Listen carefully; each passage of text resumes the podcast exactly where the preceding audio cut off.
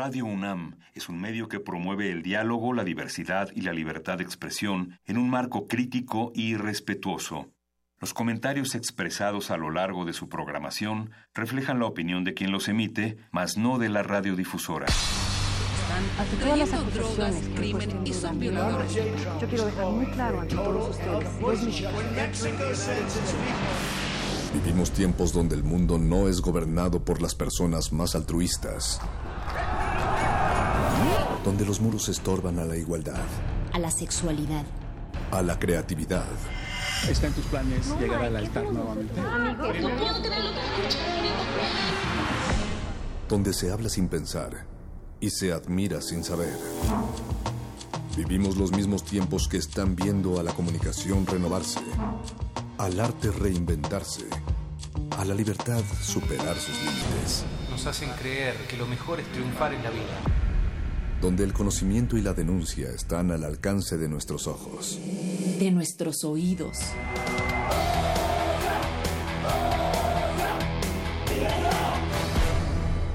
Resistencia modulada.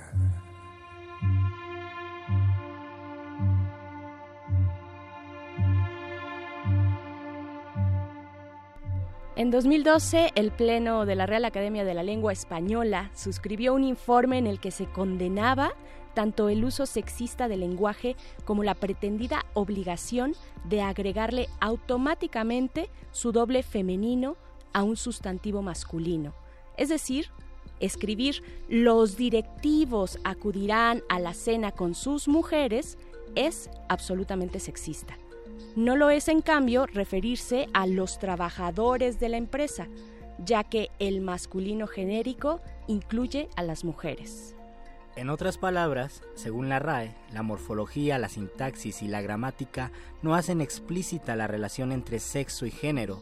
El sintagma los trabajadores no involucra el sexo de las personas mencionadas, Insistir en el desdoblamiento, los trabajadores y las trabajadoras de la empresa es una necedad tan inútil como los zapatos para perro o ponerle nombre a sus plantas. El estudio de la RAE se mostraba renuente a una nueva forma de despotismo ético, defendiendo el uso del masculino genérico, puesto que no discrimina. Extracto de la columna Lenguaje incluyente o destructivo, revista Nexos, noviembre de 2017. Resistencia modulada. Bueno, yo soy estudiante de lingüística y bueno, yo soy estudiante de lingüística y este tema se revivó debido a una propuesta que surgió por parte de unos alumnos de lo que aquí en México sería como un bachillerato, pero con orientación hacia las ciencias humanas. Y la petición que hicieron estos alumnos fue que la RAE quitara varias definiciones de términos pues que ellos consideran que son sexistas, machistas, sexistas, machistas, como por ejemplo de mujer fácil, o sea, mujer que se presta fácilmente a tener relaciones sexuales, de mujer pública, mujer que tiende a la prostitución o prostituta. Eso no es posible porque para empezar el español no es sexista, no es machista en su concepción, en la forma en la que está estructurado.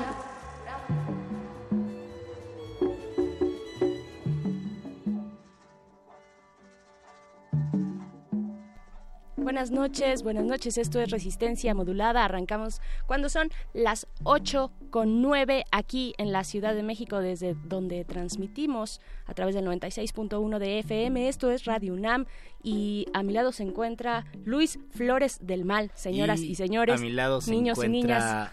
la señorita Berenjena Berenice Señora, Cam- por Ah, favor. señora Berenjena, perdón, Berenice Camacho. Qué contento estoy de compartir contigo esta cabina y este cabinazo tan importante y tan polémico. Cada vez más polémico. Claro, ustedes no lo saben, pero ahorita que mencionas la, la palabra cabinazo, es que así la resistencia le llama cariñosamente a esta sección introductoria de resistencia modulada que tenemos cada día de lunes a viernes. De lunes a jueves. De lunes a jueves y de repente es un poco más largo, un poco más corto, pero siempre con la intención de transmitir nuestras ideas y de retroalimentarnos con toda la audiencia que nos diga qué es lo que piensa, como por ejemplo ahora que hablamos del lenguaje y género, cuál es su opinión sobre el lenguaje y el género y sobre pues, precisamente el desdoblamiento genérico, las y los, nosotros y nosotras. ¿Qué Las, opinan los, ustedes? les O la X que ponen La X, eh, arroba también, ¿no? De eso vamos a estar hablando hoy y durante esta semana aquí en Resistencia Modulada, los usos del lenguaje en contextos de igualdad de género, lenguaje incluyente o en su contraparte también eh, el lenguaje machista, ¿no? O excluyente o discriminatorio. Y cómo el lenguaje refleja una cultura, una sociedad y a veces la sintomatología de una sociedad que puede estar enferma de poder o puede expresar rechazo hacia otras comunidades. Por medio del lenguaje se crea o se destruye, ¿no? Claro, sí, sí, y Yo pensaba, por ejemplo, en, en un trending topic que justo ayer estuvo en Twitter, que era no somos tres, somos todos, pero todos le pusieron una X, una X incluyente, que yo cuando veo la X todavía me causa un poco de, de incomodidad visualmente.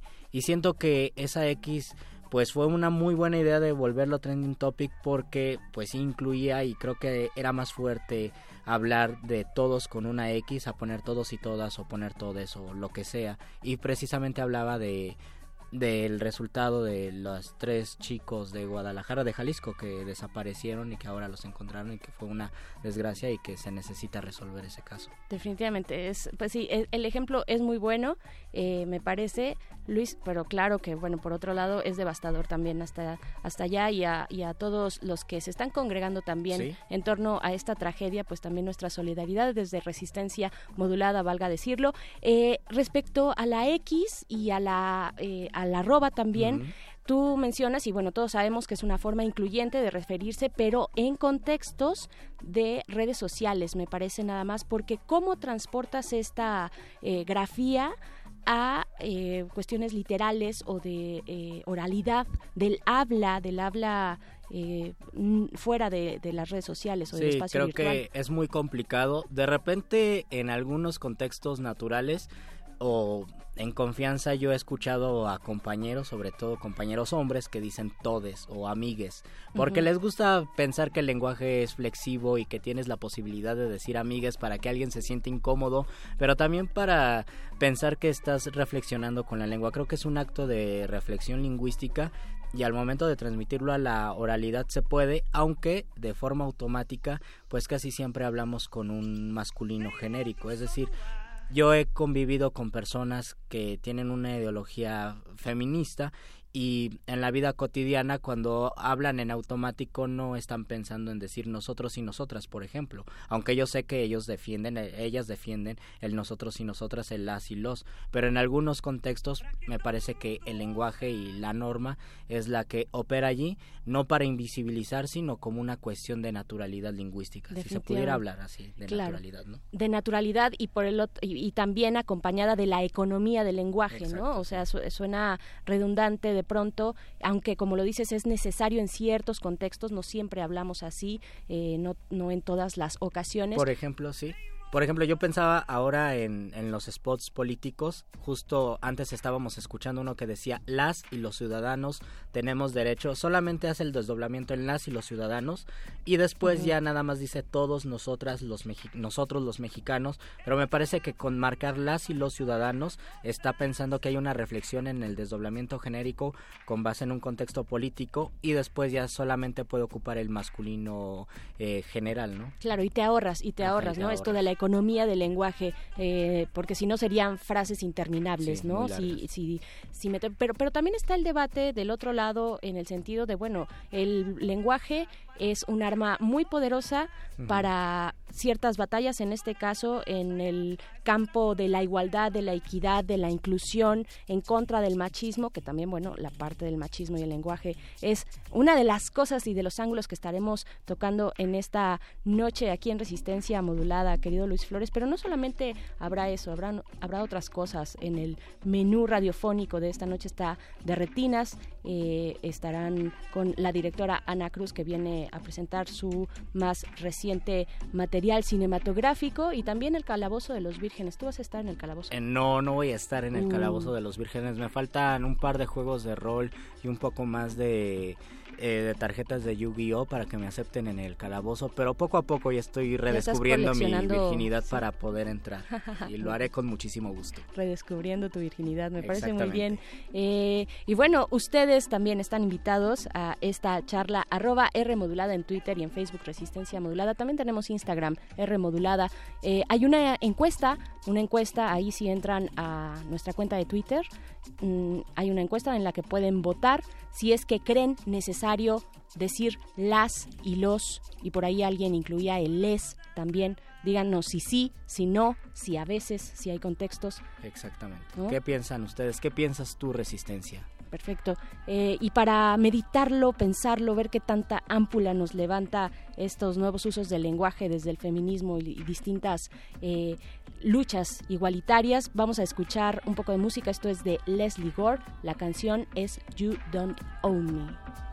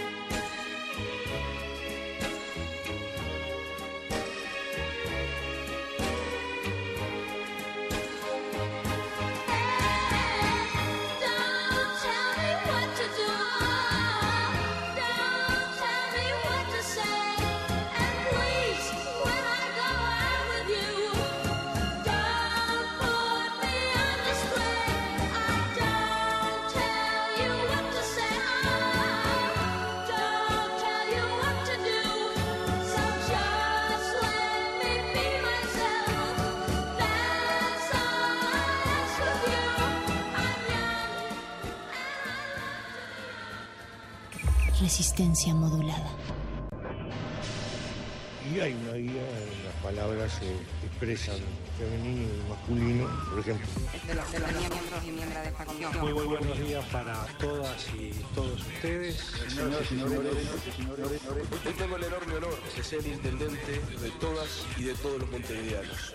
Hoy tenemos millones y millones, millones, millones, Y mucho amor a los estudiantes, eh, y a los jóvenes y a las a las jóvenes. Visibilizar que la sociedad está conformada por hombres y por mujeres y que para denominar a cada uno de ellos hay una palabra.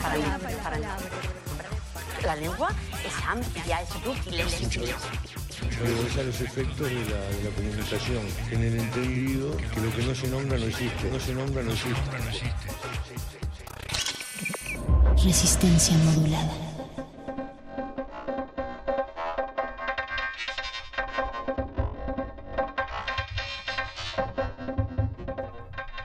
Se dice que lo que no se nombra no existe y que somos eh, en el lenguaje y a través del lenguaje. Sin embargo, las estrategias políticas de discurso levantan ámpulas, estrategias políticas como el feminismo, como eh, posturas reivindicatorias de la identidad, ¿no? La inclusión, ser políticamente correcto, Luis Flores, eh, pues eso levanta ámpulas, ¿no? Y, pero tenemos también una, una batalla ahí que está cabalgando, cabalgando en las de redes. repente eh, argumentos que pueden pueden verse incómodo. Yo creo que se nota mucha incomodidad cuando alguien, alguien argumenta algo en redes sociales que está sustentado, que tiene una lógica y de repente anular un argumento con una burla o con o con una expresión descalificativa también me parece que no alimenta a una construcción de, de diálogo y de pensar si es correcto o no es correcto o en qué contextos es correcto.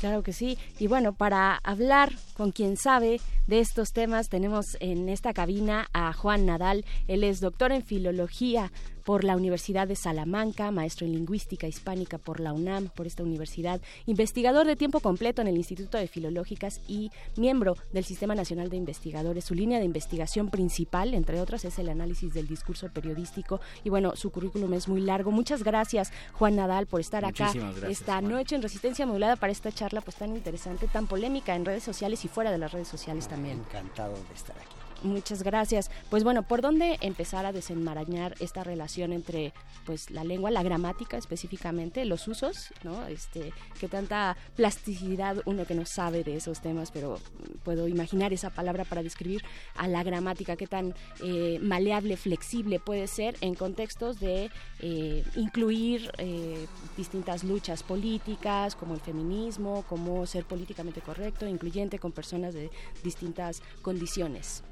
Bien, eh, lo primero que hay que entender es que una cosa es el género gramatical y otra cosa es el género eh, social, eh, digámosle así.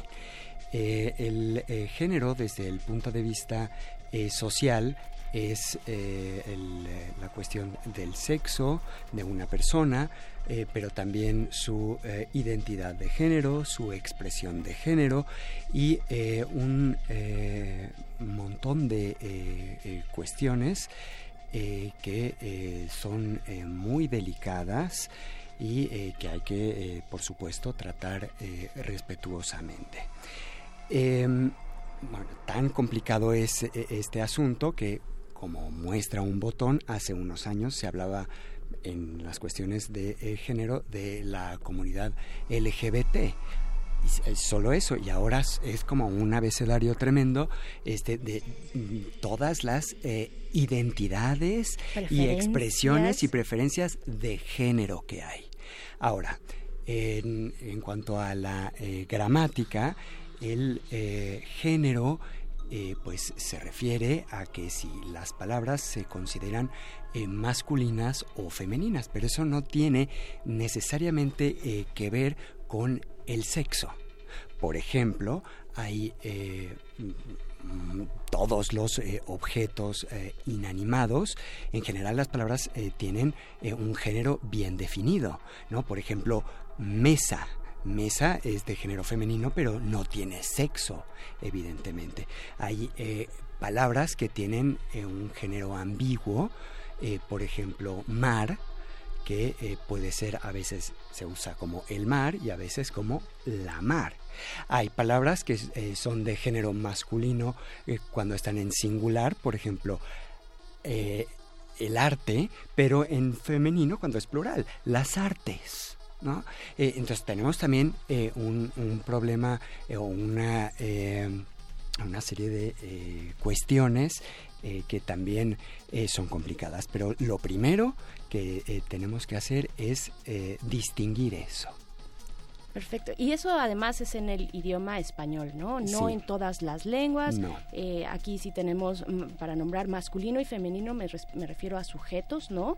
Eh, ella, él, pero no necesariamente lo hay en todas. O sea, este desdoblamiento eh, del femenino masculino se da en el español, pero no en todas las lenguas. en el español. Ni siquiera en lenguas indígenas, ¿no? Así es. de hecho, lo más frecuente en las lenguas del mundo es que no exista el género gramatical. es, la, norma, ¿no? Obviamente, en, el, la realidad, eh, hay eh, sexos y hay expresiones de género, identidades de género y demás. Pero eh, no todas las lenguas tienen género. De hecho, la mayoría no lo tiene. como decías tú, todas las lenguas indígenas de México carecen de género gramatical. De hecho, todas las lenguas indígenas americanas del continente americano carecen de género gramatical. No solo eso.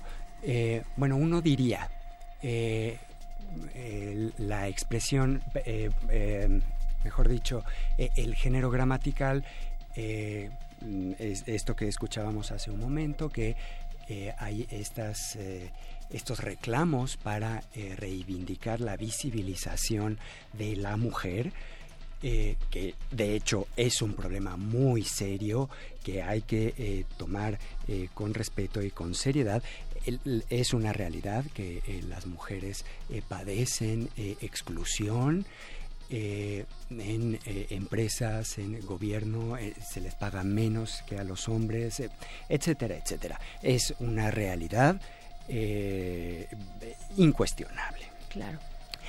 Ahora, uno supondría que estas, estos mecanismos eh, de eh, visibilidad, estos mecanismos eh, forzados de visibilización de la mujer que se emplean en la lengua, esto que decían de los y las mexicanos, las, los, les, ¿no? Hablábamos también de la X, de la niñes, en vez de los niños, las la cuerpa. bueno, este, y cuestiones ortográficas como LXS o mm. el arroba S, ¿no? etcétera, etcétera, etcétera. uno supondría que con esto eh, se, eh, visibiliza. se visibiliza y entonces se integra más a la mujer en la sociedad. Pero tenemos algunos ejemplos de que eh, no necesariamente es así. por ejemplo, uno supondría, bueno, hay, lenguas que no tienen género, como por ejemplo el finlandés, eh, y uno diría, claro, es que es una, una sociedad de super primer mundo, donde la mujer está más integrada, etcétera, etcétera. Pero, este, eh, pues en las lenguas indígenas de eh, México, que son unas sociedades tremendamente machistas, pues no lo hay. En el turco tampoco hay género. en el farsi o persa, que es la lengua que se habla en Irán, tampoco hay género. y es una de las sociedades donde la mujer este, eh, tiene menos visibilidad. Literalmente están cubiertas de arriba a abajo. Entonces, eh, pues me parece a mí que eh, estos mecanismos gramaticales y ortográficos eh, no vienen asociados con una eh, mayor inclusión de la mujer. Lo que se tiene que hacer para incluir eh, a la mujer y a otros grupos em, en general marginados es eh, hacer primero un cambio social y luego es eh, eso se va a manifestar en la lengua. claro se eh, va vamos por ahí ese punto también no porque también se dice bueno el, lenguaje puede ser machista y de hecho lo es no es bien distinto decir zorro refiriéndose a un nombre como un adjetivo que significa como astuto, ¿no? Como hábil, a decir zorra tiene connotaciones bien distintas, ¿no? Tiene significados diferentes. Ajá, significados distintos. Entonces la lengua puede ser, o el uso que le damos a la lengua eh, en una sociedad como es específicamente la mexicana, donde el lenguaje español, sino, el idioma español sí nos permite desdoblar en géneros, eh, sí, sí tiene connotaciones que pueden ser machistas, ¿no? Sí, por supuesto. Y entonces el lenguaje puede ser también un arma, un arma en una batalla, digamos, por la equidad, eh, pero, pero levanta estas ámpulas y, y nos genera como pues una polémica interna interesante, ¿no? E, es que lo que decía al principio, lo que sucede es que se asocia género gramatical con eh, eh, género social y son cosas eh, independientes. el, evidentemente el género gramatical masculino pues mm, se aplica a varones o a personas con una expresión de género masculina y el género gramatical femenino a mujeres o personas con una expresión de género femenina. Eh, y eh, por supuesto que el, eh, el, discurso, el uso del lenguaje puede ser violento hacia las mujeres y de hecho lo es.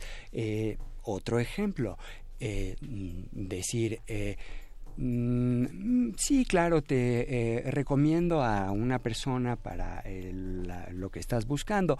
Es eh, mujer, pero es muy competente. ¿No? En este caso, eh, se está asumiendo que las mujeres no son competentes y que esta persona sería la excepción. ¿no? Ahora, de ahí a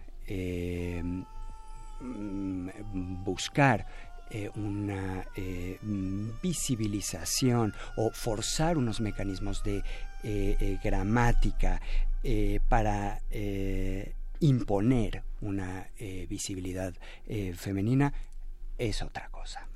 Hay otra, hay una consecuencia cuando se habla sobre imponer una un desdoblamiento genérico y es en términos de lenguaje y de norma de todos los hablantes que no puede, es poco probable que trascienda. Es decir, aunque se diga lo correcto es decir las y los, qué tan probable sea para que los millones de hablantes de hispanohablantes de todos los países de América y de Europa y de Estados Unidos y demás puedan se pueda adaptar una lengua, es decir, cómo una es posible que una regla surgida de un sector social se filtre a un sistema lingüístico tan grande como el español, porque si por ejemplo en, el islandés, que son pocos hablantes, ponen una regla, sí se puede absorber esa regla, ese uso, pero ya un uso gramatical es posible incorporarlo a todo un sistema. De que es posible, es posible. Ahora, eh, ¿qué tan probable? Eh, pues yo diría que eh, no, no, lo es. Eh, sobre todo si me están preguntando por este desdoblamiento de los y las mexicanos o los mexicanos y las mexicanas, ¿no? Em, bueno, aquí hay que advertir que se consideraría agramatical, o sea, incorrecto, el, eh, desde el punto de vista eh, gramatical, el dejar volando un artículo. Esto de los y las mexicanos, o como en el debate del domingo que dijeron eh, la y los candidatos, ¿no? ¿Por qué? Pues porque ese primer artículo queda volando. Mm, se, son palabras átonas que requieren un sustantivo. Entonces, en este caso, podríamos decir eh, los mexicanos y las mexicanas. Y eso sería correcto desde el punto de vista gramatical. Ahora, sería antieconómico y antinatural. Y eso eh, mm, eh, es importante para lo que me estabas preguntando. es, es probable, ¿qué tan probable es que esto permee? La realidad es que estas expresiones de eh, los mexicanos y las mexicanas eh, se da solamente en contextos de formalidad. No se da eh, en contextos informales se da pues básicamente delante de un micrófono como ese locutor que dijo esto de la no la la, y los la y los candidatos exacto este o la candidata y los candidatos también se daría manuales, solo, ¿no? manuales de gobernación para el buen claro, hablar política hay, incluyente. Hay, muchos eh, manuales y recomendaciones eh, eh, sobre esto. Por ejemplo, déjanos irnos a, una, a, una, a un breve corte musical para continuar precisamente con esto y, y, y, si podemos también ver en el panorama una inclusión y hasta dónde, ¿no? Finalmente, pues las mujeres somos la otra parte de la población, no somos somos un grupo minoritario, pensando en cómo se eh, filtraría, ¿no? Este, la, estos, estos usos que están en tendencia en algunos espacios, cómo se filtrarían a la lengua española. Estamos hablando con Juan Nadal acerca del lenguaje incluyente y la gramática. Vamos a escuchar algo de Nati Peluso. Esto es la sandunguera Nati Peluso, que además tiene un estilo muy, muy propio de hablar y con un flow y con un tono muy, muy interesante. Regresamos aquí a Resistencia Modulada.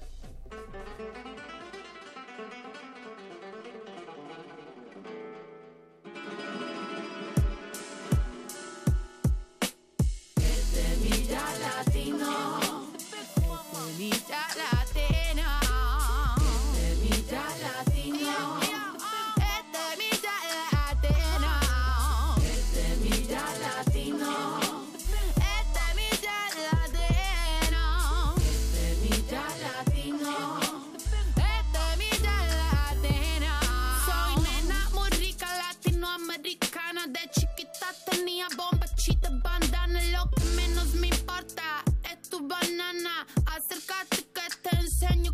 rana Si me llamas al celi te voy a rescatar Te saco todo el juguito de mi anana Cocino boloñesa, no me meto más cana No quiero que mi amiguito se lo lleven en cana No quiero explicarte, no me te la acá No sé si yo estoy haciendo música o va Lo único que sé es que me escucha tu pana Abre tu cerveza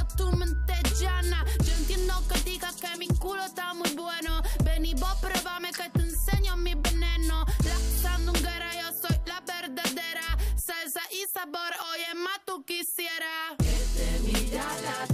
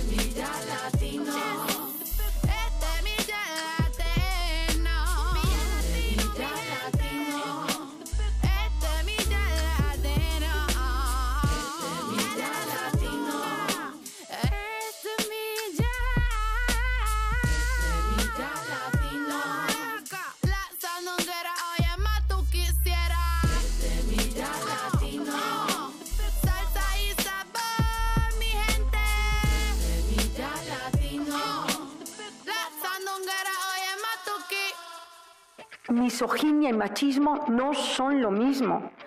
Si me dan a elegir, no quiero a ninguno. Pero si, me dan si tengo que elegir, prefiero a un, a un misógino, porque el misógino me discrimina y sé que me odia. Pero el machista me dice cielo, querida, preciosa, y luego me pone la bota y me machaca, y no me deja crecer, y me pone un techo donde yo, no, donde yo quiero pasar ese techo. Entonces el machismo es mucho más peligroso que la misoginia. Eso se nos tiene que meter, no son sinónimos. Vayan al diccionario. Resistencia modulada.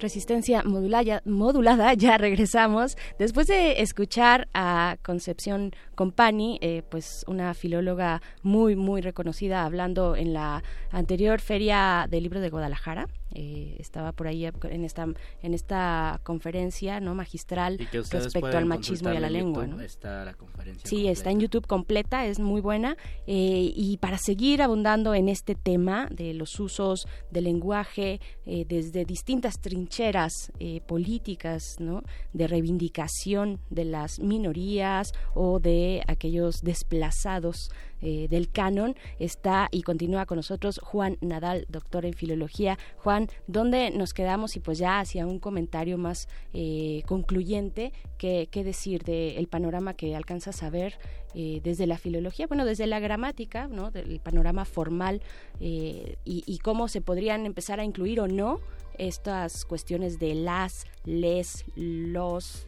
eh, el, uso de la X, el uso de la arroba, qué tan factible es que permeen efectivamente en un lenguaje como el, como el español.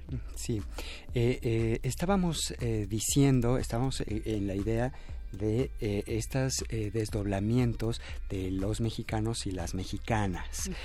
decía que es antieconómico y artificial. por ejemplo, eh, hay algunas constituciones de América Latina que eh, se han reformado y se han eh, eh, hecho mucho más grandes eh, para decir lo mismo. Mucho más voluminosas. Más grandes, voluminosas, Más, extensas, de más páginas. Por ejemplo, la Constitución Bolivariana de Venezuela dice que para tener un puesto de representación hay que ser venezolano de nacimiento. Pero para decir esto, lo modificaron y entonces dice, todo venezolano y toda venezolana que quiera ser presidente o presidenta, diputado o diputada, alcalde o alcaldesa, y entonces un párrafo de unas 12 líneas en vez de las 12 palabras eh, que eh, tomaba eh, lo otro, ¿no? Entonces, mm, me parece que si se es a este grado de antieconómico, difícilmente esto va a permear en el habla cotidiana de las personas. Por ejemplo, si yo saludo a alguien, eh, que me encuentro en la calle y que yo sé que tiene hijos e hijas, pues le voy a preguntar cómo están tus hijos. No le voy a preguntar cómo están tus hijos y tus hijas, ¿no? Eh, porque eh, sería antieconómico, ¿no? algo que hay que tener en cuenta es que en español el género masculino incluye al femenino. ¿no? Eh, por ejemplo, si digo los niños, esto incluye las niñas. ¿Cómo están los niños? ¿Cómo están eh, eh, tus hijos? Eso incluye a las mujeres. Pero al revés no. El género gramatical femenino es excluyente. Si yo digo las niñas, eso no incluye a los niños. Entonces, respondiendo a esta pregunta, pues me parece que esto no tiene grandes posibilidades de permear si no cambia primero si no cambian primero las prácticas sociales. Lo que tiene que eh, cambiar primero es la práctica social y eso va a sedimentar en la lengua. De, otro modo, si lo hacemos al revés y lo pretendemos hacer al revés, lo único que vamos a conseguir es un habla artificial eh, que se dé solamente en contextos de mucha formalidad y mucha corrección política, pero que eh, eso no va, me parece a mí, a eh, permear en la sociedad mientras no cambie primero la sociedad. ¿Y qué hay al respecto de, por ejemplo, junta de padres de familia y las personas que dicen, no, no es, eh, a lo mejor no podemos decir junta de padres y madres, cómo están tus hijos y cómo están tus hijas, pero sí podemos decir feliz día de la infancia o cómo está tu descendencia o juntas familiares. Pero para ocupar palabras incluyentes. Solo para puntualizar, además, eh, pero es que las juntas de padres de familia están llenas en su mayoría de, de madres. de familia, claro, por un contexto social. Sí, sí, sí, así es. Eh, bueno, es que hay eh, todo un, hay palabras que son que incluyen a los distintos a, los dos géneros que es todo el grupo de las los sustantivos epicenos por ejemplo empecemos por la propia palabra persona que eh, es tanto para hombre como para mujer, pero es de género femenino. Y toda, el, eh, toda la concordancia es en femenino. Las personas, mexicanas están listas, etcétera, ¿no? Y eso incluye tanto a hombres como a mujeres, ¿no? Y por supuesto que eh, para evitar eh, las eh, controversias en este lenguaje políticamente correcto, a menudo se eh, recurre a este tipo de palabras. Muy bien, pues ahí están, ahí está esta conversación con Juan Nadal. Te agradecemos mucho, eh, Juan Nadal, investigador del Instituto de Filológicas de la UNAM. Eh, muchas gracias por haber estado acá en esta conversación tan interesante. Seguiremos y seguramente seguirán estas y creo que tienen que seguir estas charlas, ¿no? Respecto a cómo estamos usando el, el lenguaje, los usos que le damos desde sentidos más sociales. Muchas gracias. A ustedes. Gracias, Juan. Eh, pues nos vamos con música, Nos ¿no? vamos con música Lo que diga nuestro productor, nos vamos con Patti Smith, ¿cómo no? Regresamos a Resistencia Modulada después de esto.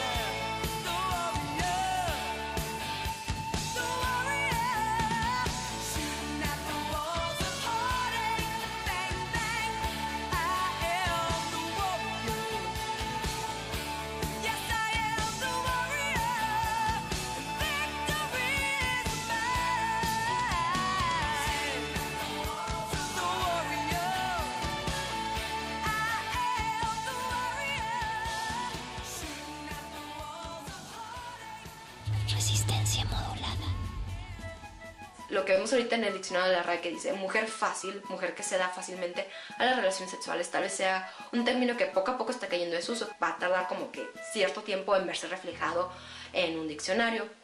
Así que pues no es como que puedan culpar a la RAE de decir que mujer fácil es una mujer que, es- que tiene estos actos o que mujer pública es una prostituta, porque en realidad a quien deberíamos de culpar de machistas, de misóginos, de sexistas son a los hispanohablantes, a las personas. Y lo seguimos haciendo día con día, y lo seguimos haciendo día con día.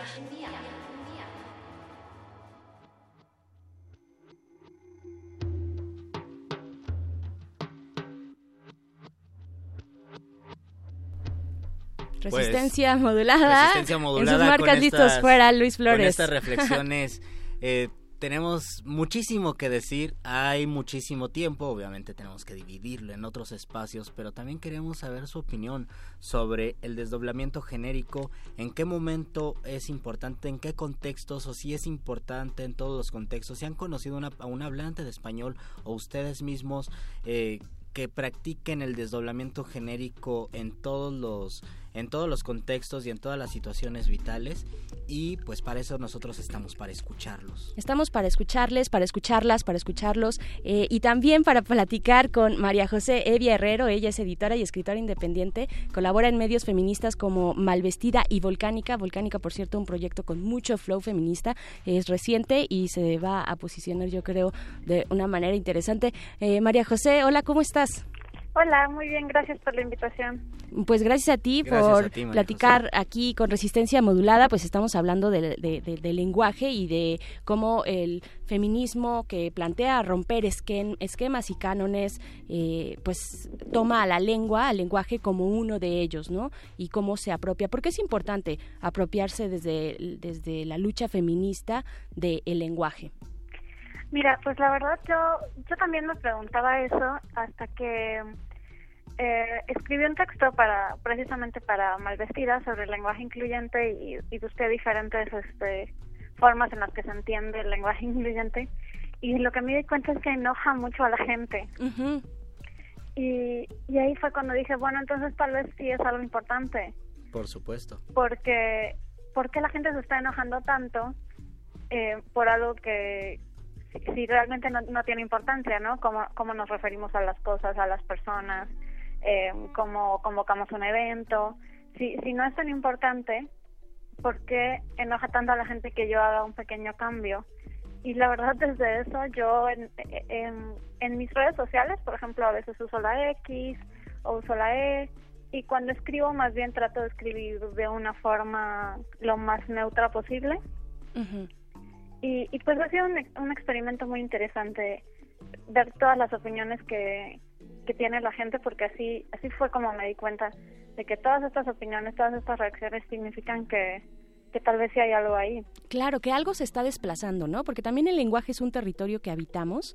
O sea, si lo vemos desde la gramática, de, la parte pues más formal, tiene sus reglas y, todo ese tipo de cosas. Pero si lo vemos desde una perspectiva social, colectiva, eh, política, pues está desplazando, estos usos del lenguaje desplazan algo, ¿no? O sea, eh, me vengo a poner yo porque antes no estaba, eh, no me visibilizaba o me visibilizaba de maneras que, que, pues eran francamente machistas, ¿no? Mencionábamos hace un rato el- la diferencia entre eh, decirle a un hombre zorro, que puede ser astuto, y decírselo a una mujer, ¿no?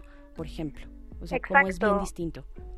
Exacto, si, si empezamos, y, y yo creo que para las mujeres pues siempre hemos vivido, digamos, en este mundo en el que cuando alguien dice vengan todos para acá, pues una entiende, ¿no? Que, que también le están hablando, no te vas a quedar parado en otro lado porque no te están hablando a ti. Pero, por ejemplo, los, los hombres están muy desacostumbrados a no sentirse identificados con, con el lenguaje, ¿no? Y eso es lo que yo creo que a veces causa estas, este, estas reacciones como de, no, pues ¿por qué no podemos decirlo como siempre si ustedes de todas formas entendían, ¿no? Pero ¿qué pasa cuando yo me pongo en el centro de, del lenguaje y más allá de eso, eh, para personas no binarias, por ejemplo, es algo importante. eh, No binarias es decir que no tienen una orientación eh, sexual, eh, de- digamos, cisgénero heteronormada. Pues bueno, más que orientación se refiere como a identidad. Identidad, a identidad de género. Hay personas que, que prefieren no referirse a sí mismas eh, en femenino o en masculino. Eso es muy fácil en idiomas como el inglés, en los que entonces se usa el they, y es, y es más complicado en, en español, por ejemplo. Y, y yo siento, sí siento que, que cuando se puede y en, y en los espacios en los que se puede es importante eh, también hablarles a, las personas que, que están aún más en, en la periferia que las mujeres. ¿Y qué tanto de eh, el lenguaje incluyente relacionado con la parte escrita, con comunicar noticias, artículos, opiniones en redes sociales, se puede ver eh, reflejado también en el lenguaje de todos los días? Es decir, que tú cómo sientes en las prácticas cotidianas que se puede, que uno, que las personas pueden absorber un lenguaje incluyente? Pues siento que, por ejemplo, refiriéndonos a nosotras mismas, o sea, por ejemplo, a mí me da mucha risa cuando estoy hablando con alguna amiga o, o algo así y me, y me dicen, es que uno piensa que tal cosa. Por supuesto. O, o, este, y yo digo, pero eres tú. y, y te eliges como mujer, o sea, si nosotras no empezamos por ahí. Y, no, y de hecho, por ejemplo, la- las personas que, que son muy amigas de la lingüística y así no dirían, tampoco dirían nada de malo que una diga una Claro. pero estamos muy acostumbradas. Eh, yo muchas veces me corrijo, o sea, estoy hablando de algo y, y luego digo, bueno, las personas que en lugar de decir, por ejemplo, como estaban diciendo hace rato, eh, los trabajadores de la empresa, digo, pues quienes trabajan en la empresa o, Claro. o las personas que trabajan en esta empresa. Y, y pues habrá quien piense que es una tontería, ¿no? Pero pero pues también es una tontería. O sea, me, me parece que, que si es una tontería, pues entonces no pasa nada si yo lo cambio.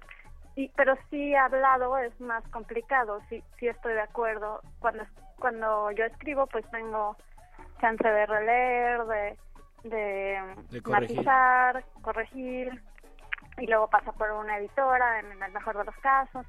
Entonces, pues sí, no es que yo lo haya llevado a mi vida diaria, o por ejemplo, en mi vida diaria cuando trabajo con clientes, eh, clientes corporativos o cosas así, pues no me voy a poner a, a, A corregirle su machismo. Ajá, a corregirles o a yo hablarles así como, es que todas, es que todes.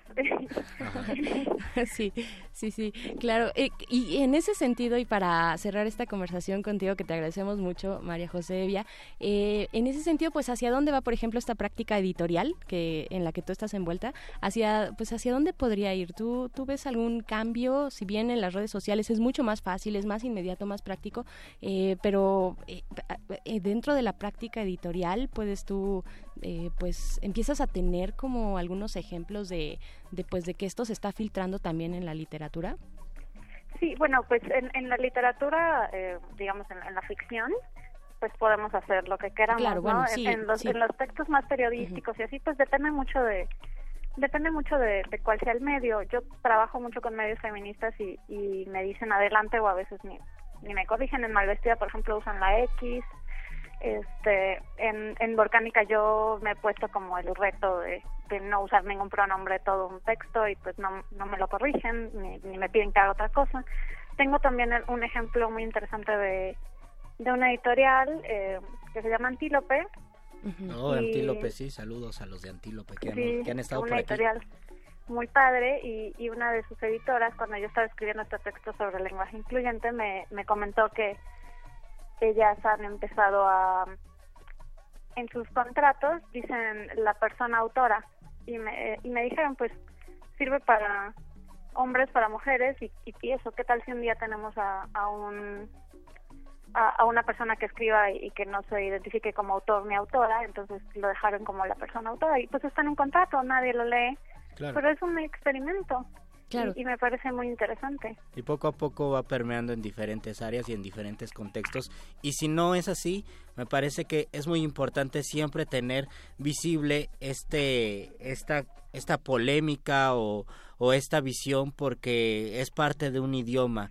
Reflexionar sobre el idioma, proponer nuevos usos del lenguaje y reflexionar sobre esos nuevos usos del lenguaje. Sí, exactamente. A mí, eh, yo creo que el idioma es de las personas que lo hablamos y que ponernos a veces a, hablar de reglas, pues es olvidar el, el mundo eh, en constante cambio en el que vivimos y que, y que realmente puede ser incluso un ejercicio creativo. Claro.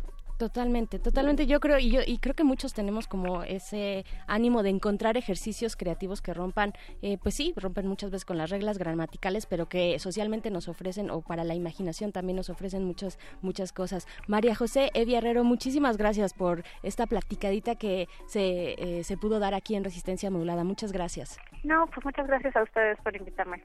Un abrazo, Un un abrazo. abrazota. Exactamente.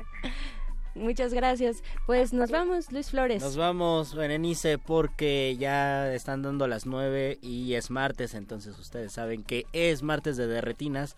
Y pues vamos con derretinas entonces, mientras tanto nos despedimos de esta cabina. Yo soy Luis Flores del Mal, mañana nos escuchamos. Nos escuchamos mañana. Berenice Camacho también se despide de ustedes. Quédense aquí en Resistencia Modulada. Resistencia modulada. 2018. 100 años del nacimiento de Pita Amor. Casa redonda tenía de redonda soledad. El aire que le invadía era redonda armonía de irrespirable ansiedad.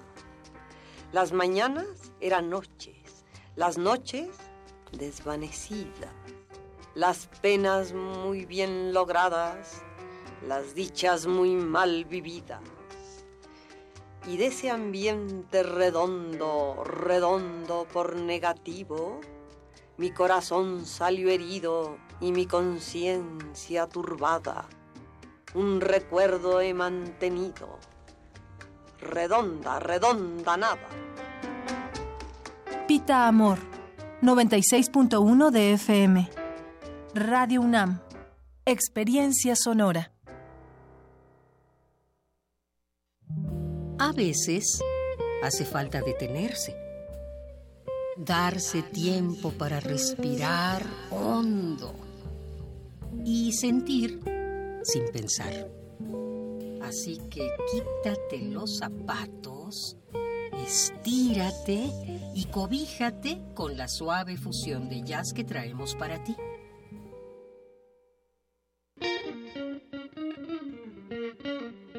Escucha a Marco Durán Trío, un remanso musical para tus oídos. Viernes 27 de abril a las 21 horas en la sala Julián Carrillo. Entrada libre. Sé parte de Intersecciones, el punto de encuentro entre varias coordenadas musicales. Radio UNAM. Experiencia sonora.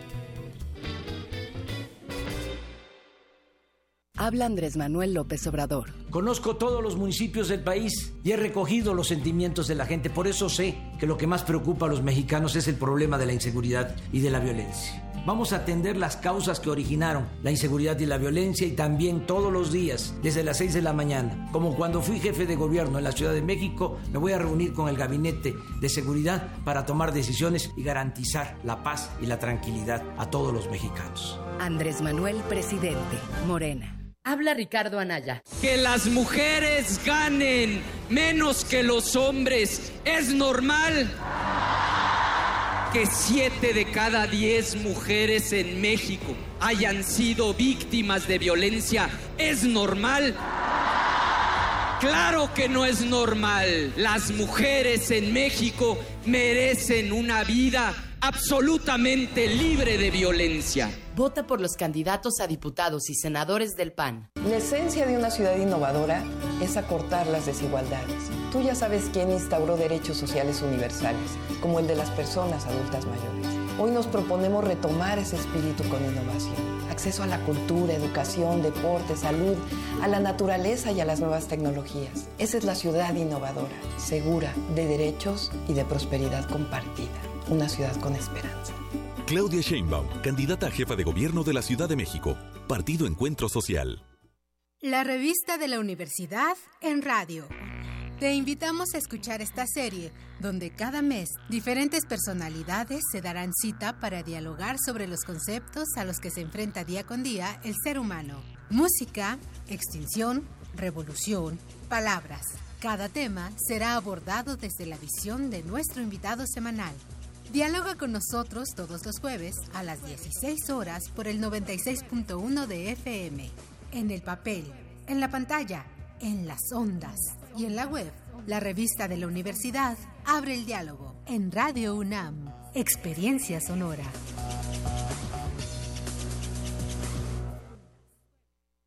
Hola, soy Mariana Boy. Voy con el verde para jefa de gobierno de la Ciudad de México. Y ahí te voy con mis propuestas. Voy a proponer vigilancia policíaca en rutas de transporte y escuelas públicas. Voy a detener las construcciones irregulares. Voy a proteger las áreas verdes. Voy a crear tarjetas de prepago para que ahorres en transporte público. Voy a acabar con las fugas de agua y así alcanzará para todos. Voy porque sé y porque puedo. Soy Mariana Boy y voy con todo. Partido Verde, tu bienestar es nuestro deber. El domingo 20 de mayo a las 9 de la noche, hora del centro, el INE realizará el segundo debate entre quienes compiten a la presidencia de México. En esta ocasión habrá público presente participando. El tema principal a debatir será México en el mundo y se discutirán los siguientes puntos. Comercio exterior e inversión, seguridad fronteriza y combate al crimen transnacional, derecho de los migrantes.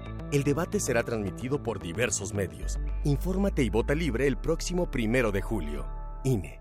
En este periodo electoral, la Fiscalía General de Justicia del Estado de México, a través de la Fiscalía Especializada en Materia de Delitos Electorales, te brinda atención en caso de ser testigo o víctima de un delito electoral. Ofrecerte dinero a cambio de tu voto, recoger tu credencial para votar, condicionar tu voto mediante cualquier presión o amenaza, son solo algunos de ellos. Infórmate. Cualquier anomalía, repórtala al 01800 7028 770 en nuestras redes sociales o en la aplicación móvil FGJ Domex, disponible de manera gratuita.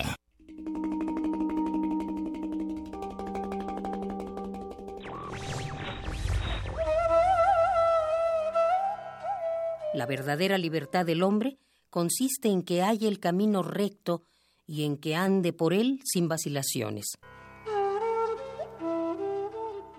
Thomas Carlyle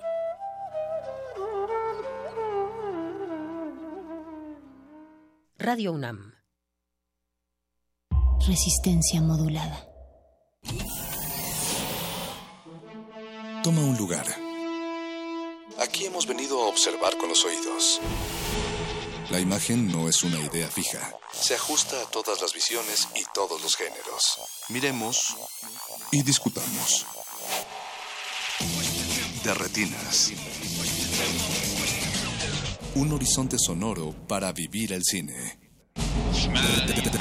De, retinas. Yo no quiero eso, Luis, quiero seguir siendo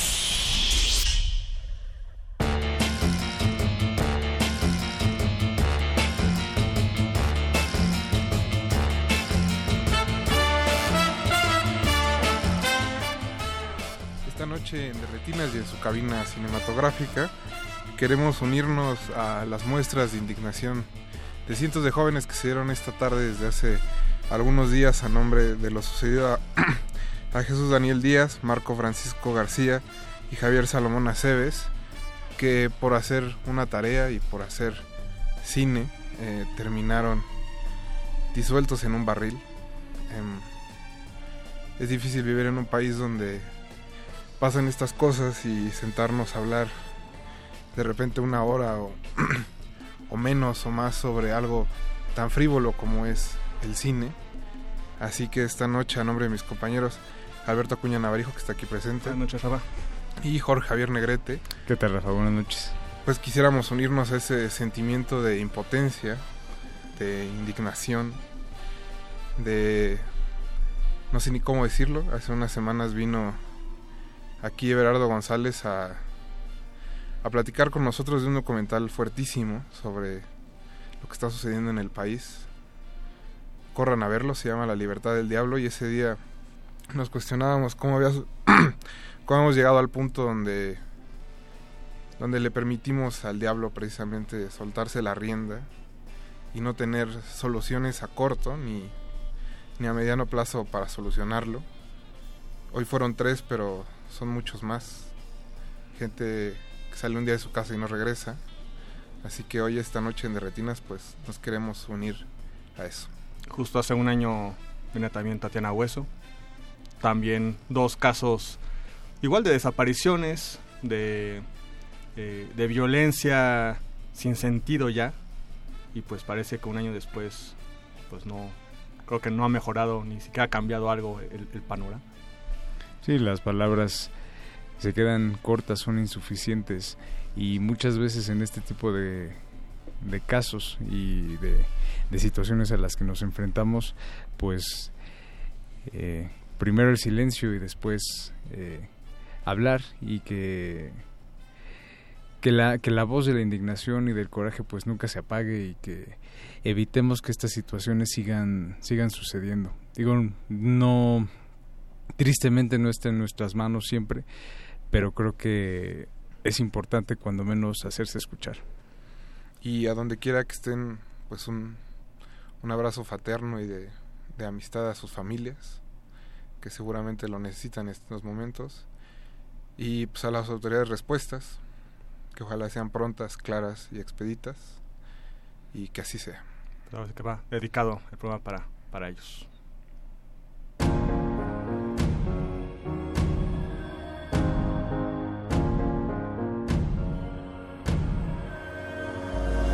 Hands up, we back in, born in the rage, untamed, break free, beast out of the cage, sky raining down flames, it's a war in the heavens, a beautiful scene in the night, behind light, and much like that, when I'm dreaming, I'm in flight, coast out of sight, don't feeling I'm not right, and hell's got my hell of a grip, no shit, your boy best not slip, get stuck in your grave, just to live another day, fighting through decay, calling my angels and I kneel as I pray, got my mind, my soul, and my heart on the same wave, it took me a minute, now I'm all in the damn, while I'm out of the dark, I push it to the limit, friends, so ready, I'm sharp. Here comes a demolition man. Pack him up in this hidden name and they're never missing. Serving up the prescription on time for intermission. Ripping.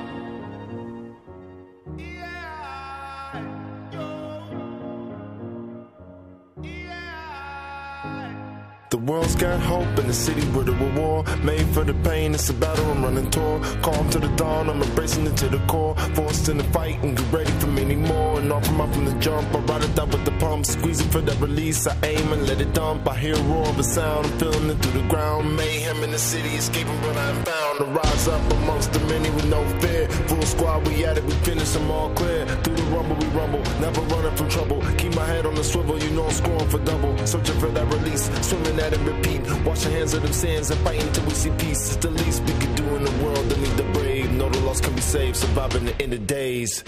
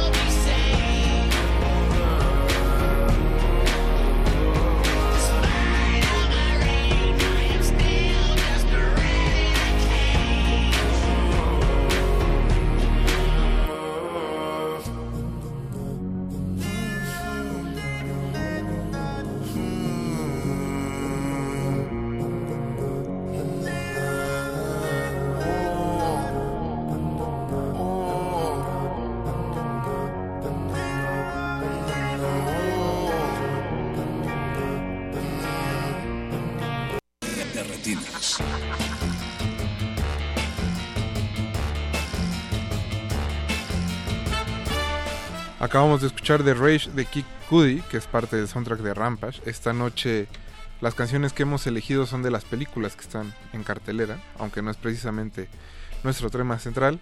Eh, les recordamos también que estamos en Twitter como arroba R y en Facebook como Resistencia Modulada. Y pues chicos, ¿qué les parece si pasamos directo a nuestro tema principal? Esta noche nos acompaña en cabina Ana Cruz, directora de Humboldt en México. Ana, ¿cómo estás? Hola, ¿qué tal? Muy contenta. Hola, ¿qué tal? Hola, ¿qué tal, Alberto? Buenas noches, Ana. Ana, pues el, el documental se estrenó la semana pasada. Es precisamente como su título lo indica. un análisis y un relato sobre el, el viaje que hizo Alexander von Humboldt en nuestro país. Así hace es. ya varios siglos. Y pues desde el viernes está en cartelera y nos estabas contando antes del corte que le ha ido bastante bien. Sí, arrancamos muy bien, estamos muy contentos. Hemos tenido salas llenas, o sea, localidades agotadas desde muy temprana hora del día, así que pues estamos muy contentos en la Cineteca Nacional. Y en las otras salas también ha estado bien. Creo que la verdad el, el- el posicionamiento que tiene Cineteca pues sí es diferente que las otras salas, pero a las otras salas también les ha ido bastante bien en- en las diferentes funciones. Pues cuéntanos un poco cómo fue que te acercaste al tema, que decidiste abordarlo, cuándo comenzó la investigación. Pues mira, la verdad es que justo cuando viene lo del año dual, me pareció que era un momento pues, oportuno para hablar de un personaje que tiene mucho que ver con ambos países, ¿no? Entonces, pues por eso me, me surgió la idea, digamos, yo tengo un antecedente de, de ser alumna del colegio alemán y eso nos permite, pues de alguna manera, tener un poco eh, en el imaginario el nombre de Humboldt, aunque somos unos ignorantes de, de todo lo que hizo Humboldt. No, Como dice su hija, hay calles en todo el país con su nombre. Exacto, exacto. Y hay casas y hay museos y etcétera. Y, y, y nunca sabemos. Gaby von Humboldt es eh, nieta, sobrina, nieta. En, Como en quinta qui- generación, ¿no? En Sí, quinta perdón, perdón, generación. perdón. el, el error. Pero, pero se parece a todos los Humboldt, ¿verdad? Tiene como la, sí. la fisonomía de toda la familia. Eh, algo que me llamó la atención y comentamos hace una semana que, que lo pude ver en Cineteca presente era este equilibrio que, que, que consigues. Porque uno podría decir, hay un documental de Humboldt, Cineteca Nacional, ay, como que igual no es lo primero que verías, ¿no? Claro, claro. Porque dirías, ah, eso se puede ver más bien en, en la tele, ¿no? ¿No? Ujú, Frente ujú. eh, Canal 11, en, en fin, ¿no? Pero consigues frente el, eh, por una parte el rigor académico, pero por otro lado también una narración eh, bastante, bastante digerible, bastante amable. ¿Cómo fue esto pensado a la hora que también eh, investigas y escribes el, tu, tu documental? Oye, pues la verdad, pues el gran reto era hacer un documental eh, científico, porque era como que histórico, científico, o sea, tenía como una serie de retos en términos de contenidos y al mismo tiempo pues yo quería hacer algo como cinematográficamente poderoso, atractivo, que justo, que estuviera en las salas de cine y que no estuviera solamente en los museos o en... Que la pasaban enfrente en el Exacto, exacto, que también está padre y que también quiero y que me encanta eh, que todos los científicos se acerquen a, a mi documental, pero la idea era como abrirlo al gran público, o al menos esa era como la búsqueda, y crear realmente un, un, un lenguaje cinematográfico que pudiera ser muy atractivo para el público, pensando también mucho como en los jóvenes, ¿no? O sea, Alexander von Humboldt fue, a mí me parece que desde que empecé la investigación, un hombre de inspiración, o sea, es un personaje que se va volviendo muy entrañable a lo largo de mi investigación, entonces justo fue lo que quise plasmar en la en el cine y creo que efectivamente no es una, una- un documental biográfico, no intenté hacer un documental biográfico de ninguna manera, pero lo que sí intenté, intenté fue hacer un documental de viaje y darle como esta eh, sentido de aventura, este ritmo de, de que Humboldt visitó muchos lugares y tratar de que el espectador acompañe, digamos, al personaje en su viaje y al mismo tiempo pues se vaya como enamorando de lo entrañable que es en sus observaciones. Por eso se llama la mirada del observador. Desde el viaje que inicia en la costa hasta que llega eh, pues al centro del país, ¿cuál dirías tú que es como el pasaje que consideras como más atractivo, más importante dentro de la misma investigación y lo que presentas en el documental? Bueno, para nosotros en términos cinematográficos, digamos, yo creo que fue eh, la etapa más difícil de filmar y al mismo tiempo creo que eh, es uno de los grandes logros de la película. O sea, creo que el actor y el, todo lo que logramos en términos de la dirección de arte, internarnos en la selva y lograr, pues hicimos una semana casi de rodaje internados en la selva.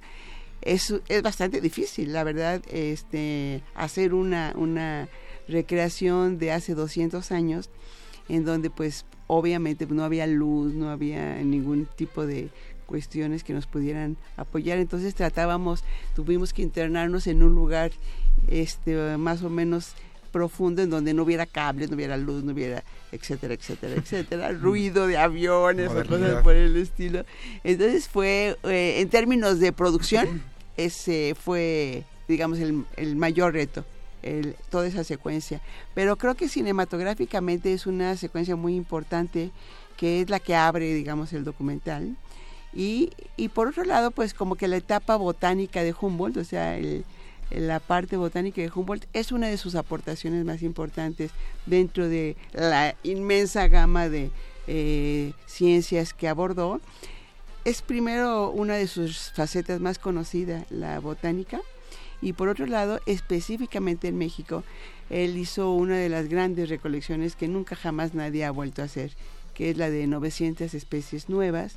Y él describió estas 900 especies nuevas para la ciencia. Entonces, pues abrir con algo como muy espectacular en términos de narración, pues me parecía que podía ser un gran eh, atractivo para el espectador. Y de ahí en adelante, la verdad, lo que decía Alberto, un poco, cómo balancear eh, esto, ¿no? Ir por eh, mezclando la parte de aventura de los seres humanos, de, Alexander y de Aime, y al mismo tiempo pues ir dosificando, digamos, la información tanto botánica como mineralógica, como de los volcanes, como pues todo lo que fue investigando él y que a veces no era sencillo, o sea, por ejemplo, toda la parte geológica, toda la parte de los planos, o sea, es, a mí me parece fascinante, pero es muy difícil como que traducirla a un lenguaje de divulgación de la ciencia, digamos, ¿no? Un poquito para todo mundo.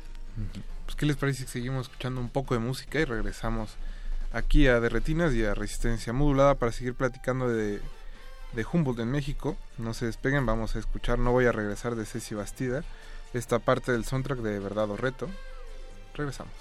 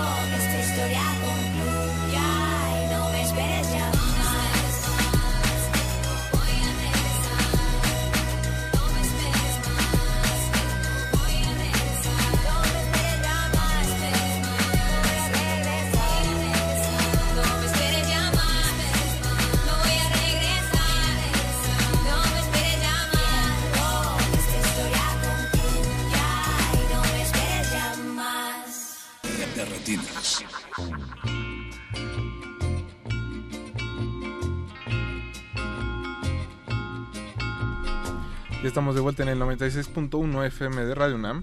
Le queremos mandar un saludo a Gina Cobos, que está eh, lastimada de su pierna.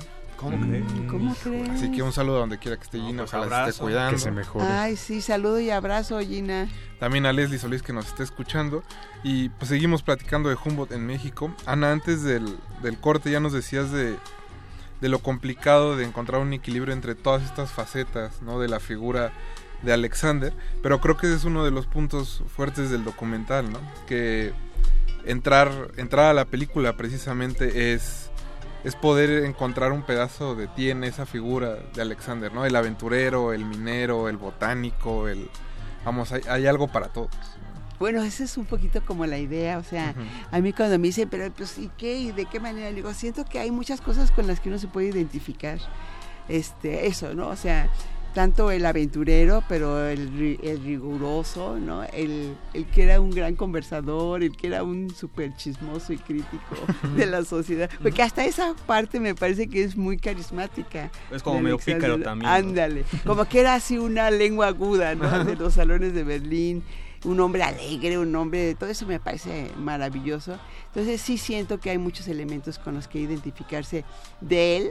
O sea que al final el público lo que me dice siempre es, me dice, es que de veras que te enamoras del personaje.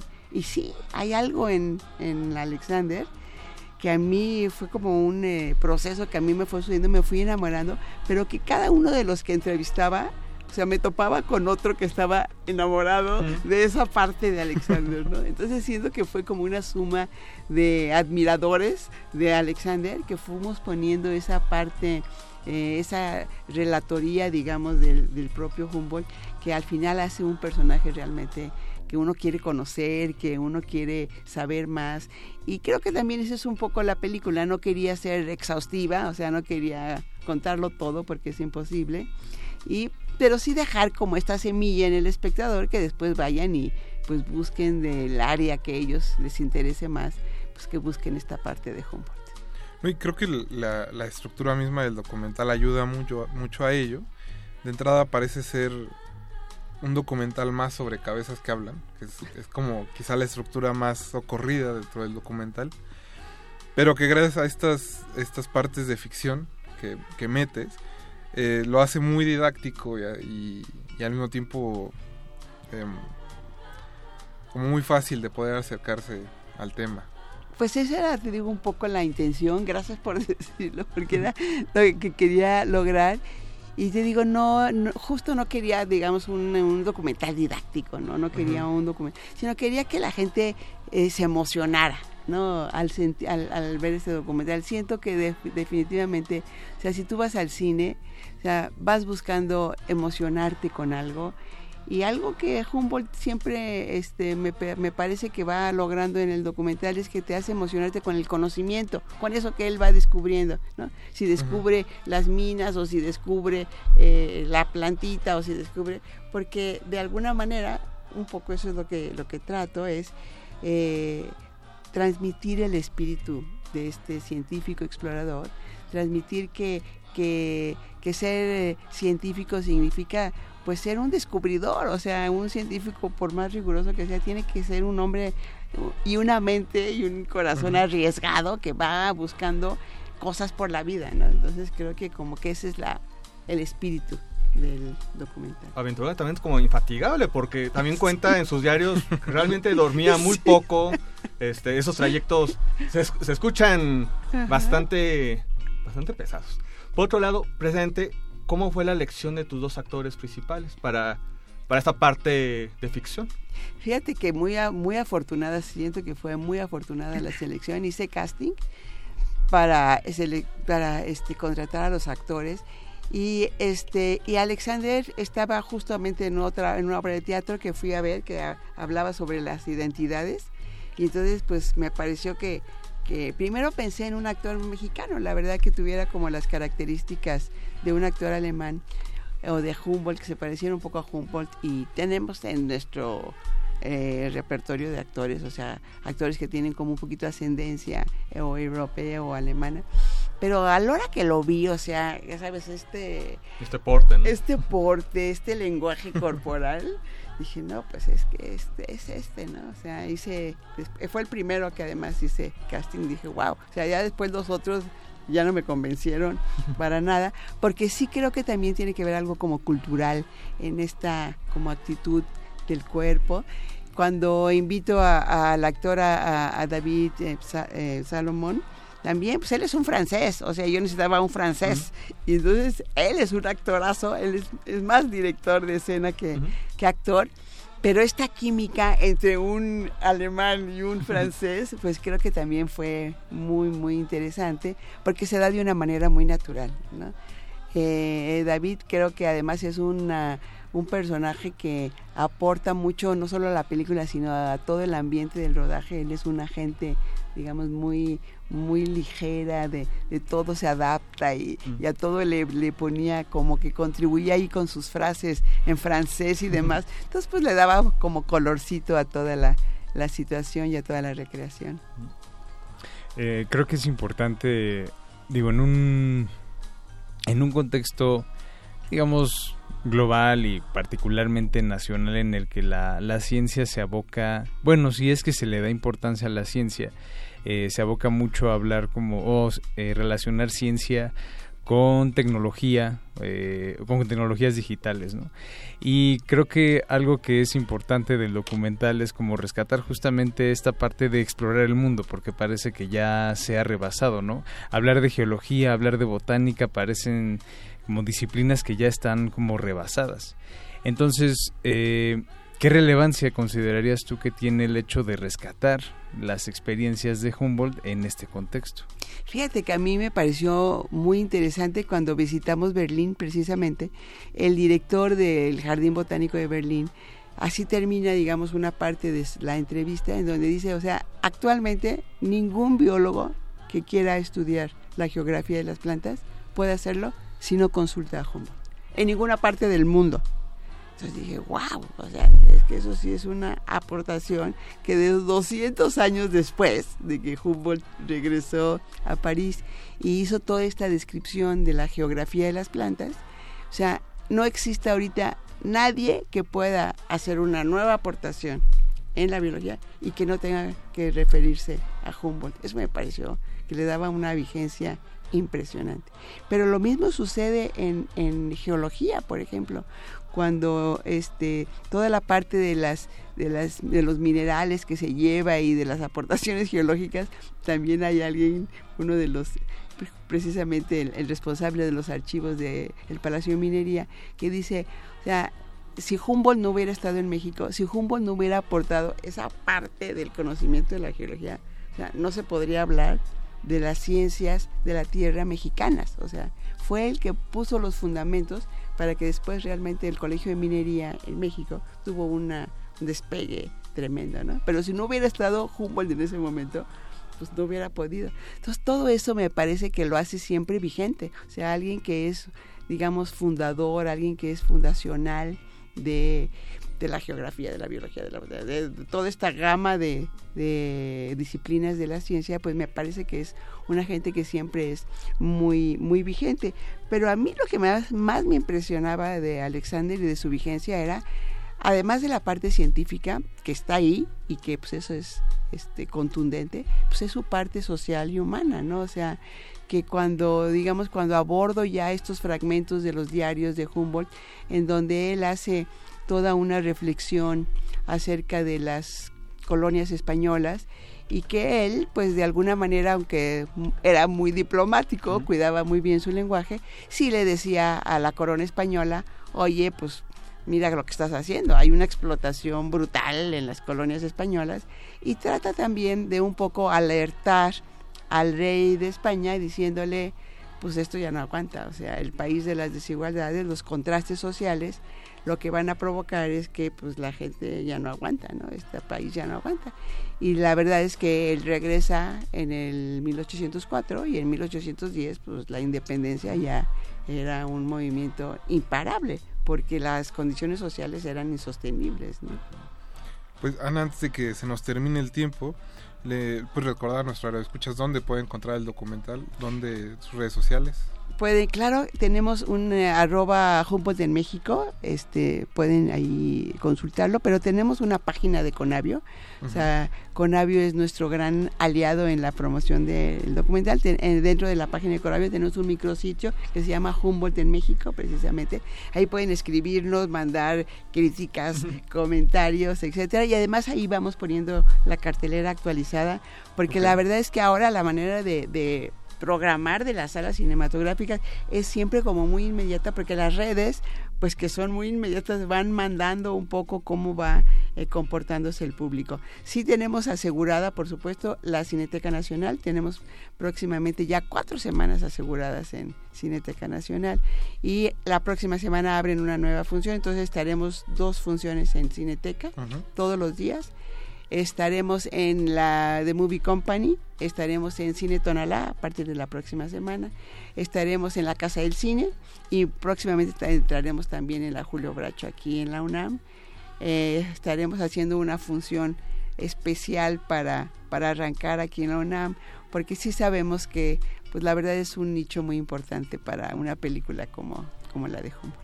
Perfecto, pues Ana, muchas gracias por haber contrario, venido esta gracias noche. a ustedes. Y pues que le vaya muy bien al documental. Muy amable, gracias. Nosotros vamos a seguir escuchando un poco de música. Sigue Waterloo Sunset de The Kings, del soundtrack de Love Simon. Regresamos.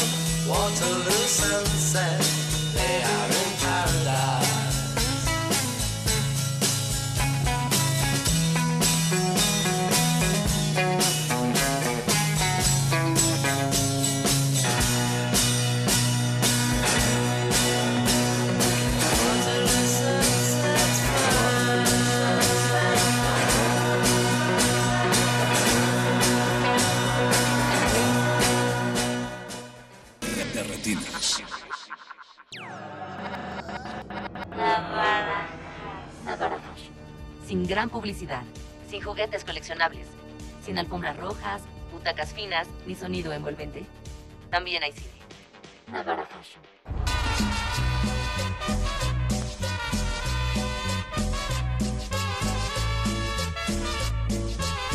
Antes de recibir su ración semanal de Navarajazo, Ana Cruz nos dejó tres pósters de Humboldt en México. Están bonitos.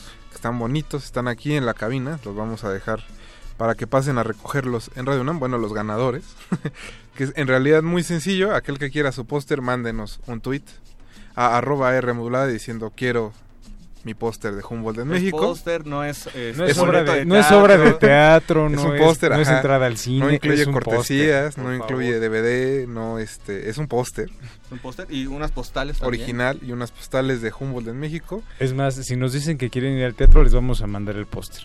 Ya, así. Pero bueno, eh, justo nos acaba de, de llegar un comentario. Dice Alfondo, Alfonso de Alba. La vigencia permanente de la metodología de Humboldt radica en la genialidad de mapear los recursos y las riquezas con el terreno que uno pisa. Radio UNAM, experiencia sonora, saludos, resistencia modulada. Ah, Muchas gracias. Saludos, Alfonso. Alfonso que nos está escuchando. Pero vamos a pasar a zonas un poco más agrestes de, de nuestra cultura cinematográfica. Y pues es tu turno, Alberto. Sí, empezamos con lo bueno o con lo malo. Eh, pues, con lo bueno. lo bueno, Con lo bueno. supongo. Bueno, ok, este, ayer fue el anuncio de las eh, nominaciones para la ceremonia número 60 del Ariel. Eh, un premio que año con año eh, y academias eh, y academias y administraciones y administraciones buscan que pues sea un premio eh, legítimo, serio, eh, con prestigio, importante sobre todo tanto para la comunidad como para la prensa como o, pues para el público en general. Algo que se aplaude esa intención. El problema es cuando empiezas a ver los nominados y no por la calidad. Creo que todos coincidimos que una película como Soy en otro idioma eh, vale la pena el, el boleto, vale las nominaciones. eh, eventualmente valdrían este, los premios. Batallas íntimas. Eh, o el caso de tiempo compartido. Ese caso, esa no la he visto, pero bueno, pues ahí tú ya... Puedo dar fe Rafa. de que- Y bueno, algunos otros críticos este, pues ya han... De que está por arriba del promedio. Que han avalado su, su calidad. Eso no... Pues vaya, no podremos eh, discutirlo. El problema es cuando para las nominaciones hay... Pues sí, eh, lamentablemente eh, conflicto de intereses, hay falta de transparencia, cuando de repente ves, y vaya, ni siquiera tienes que rascarle tanto dices, esos apellidos se me hacen conocidos, claro, es el familiar de tal, cuando, claro, es la pareja de tal, cuando el productor es alguien más, ¿no? Que está involucrado en, en la película, pero también está involucrado en el comité de la academia. Eh, cuando, pues, el rompimiento de los propios reglamentos que ellos han creado, pues se ve de manera completamente cínica, completamente abierta, cuando lo están rompiendo ahí enfrente de nosotros. Eh, Para poner un ejemplo, bueno, pues el caso de tiempo compa- eh, compartido, pues ayer todos nos enteramos, la prensa así, con mucho azoro, que se supone que la película se estrenó en diciembre del 2017. Todos nos hemos enterado que el estreno había sido en, en Sundance, Premier Mundial, donde inclusive ganó Mejor Guión. En Post- enero En enero de este año. del de este año. Posteriormente fue a Guadalajara en marzo de este año. El estreno comercial, pues se suponía que era este año por medio de piano, pero el hecho es de que, pues no, se supone que, por me- al menos Ernesto Contreras lo dice así, y Guadalupe Ferrer, que pues es, eh, fue en diciembre por parte de Cinemanía. Algo que pues no se demuestra, no hay ningún registro, no hay ninguna nota, no llegó ningún boletín, no llegó nada, pero se supone que sí, por lo menos cubrió los siete días que por reglamento debe tener la película para poder inscribirse. Y además, no solo como estreno eh, una premiere o una función especial, sino tiene que eh, el público pa- eh, pagar por ella, ¿no? Entonces, pues, si alguien nos está escuchando, tiene alguna muestra de que la película se estrenó, por favor.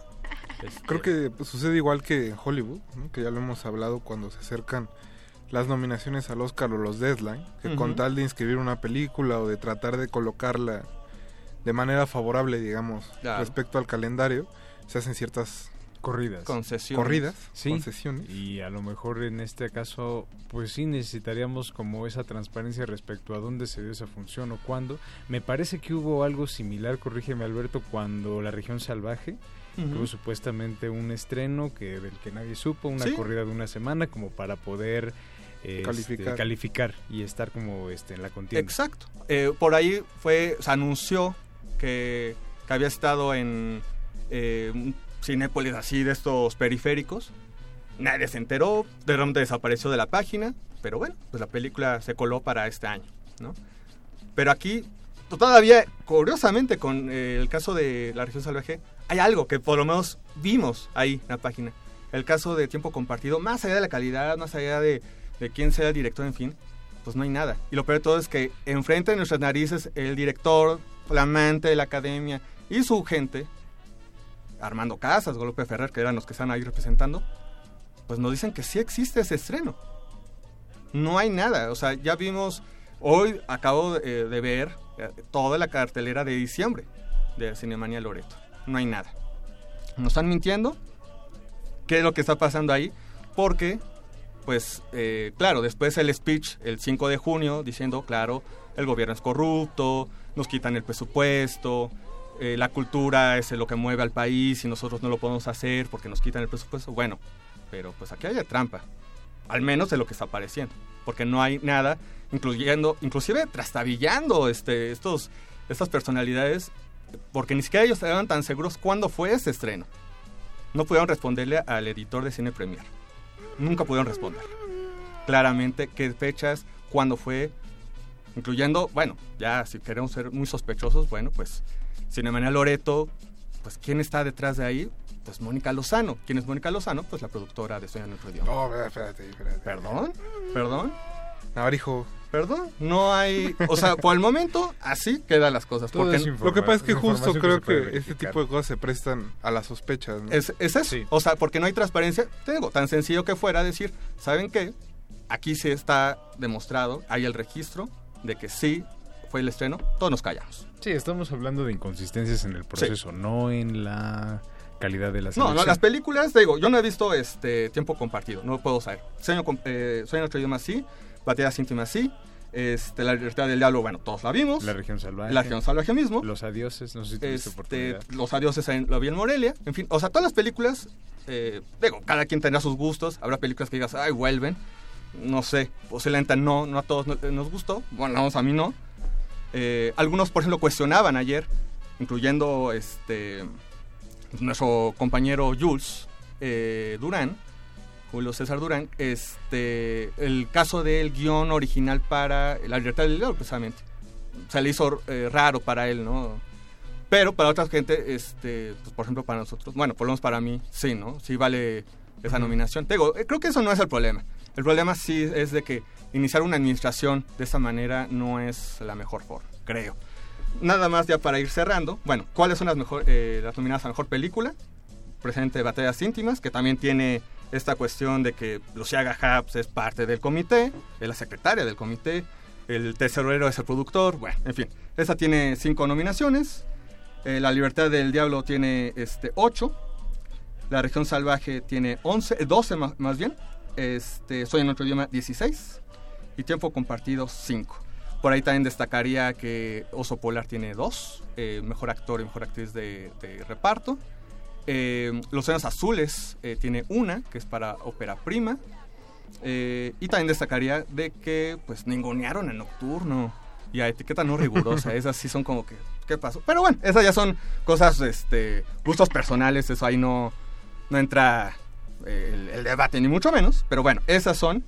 pues esa es la opinión. Y bueno, la ceremonia será el, el 5 de junio, Palacio de Bellas Artes. Eh, durante de aquí a la ceremonia, bueno, haber actividades como una exposición en las rejas de, de Chapultepec, este año dedicado a, a los 60 años este, de directores y directoras. Eh, una exposición fotográfica, habrá eh, programas que Canal 22 eh, producirá dedicado al, al, al Ariel. el Ariel de Oro es para qué talabat me que parece. Talabat y Tony Kuhn, el fotógrafo Tony Kuhn. Eh, y la publicación por ahí de algunos libros eh, este, inicia con uno dedicado a los 60 años del Ariel, eh, escrito por José Antonio Valdés Peña de Cineteca Nacional. Entonces, Pues no ahí sé está. si quieren decir algo más, creo. Creo que la gente de la academia nos está contactando en este momento. Vamos a ir a un corte musical mientras lo arreglamos y, y procedemos. No se despeguen.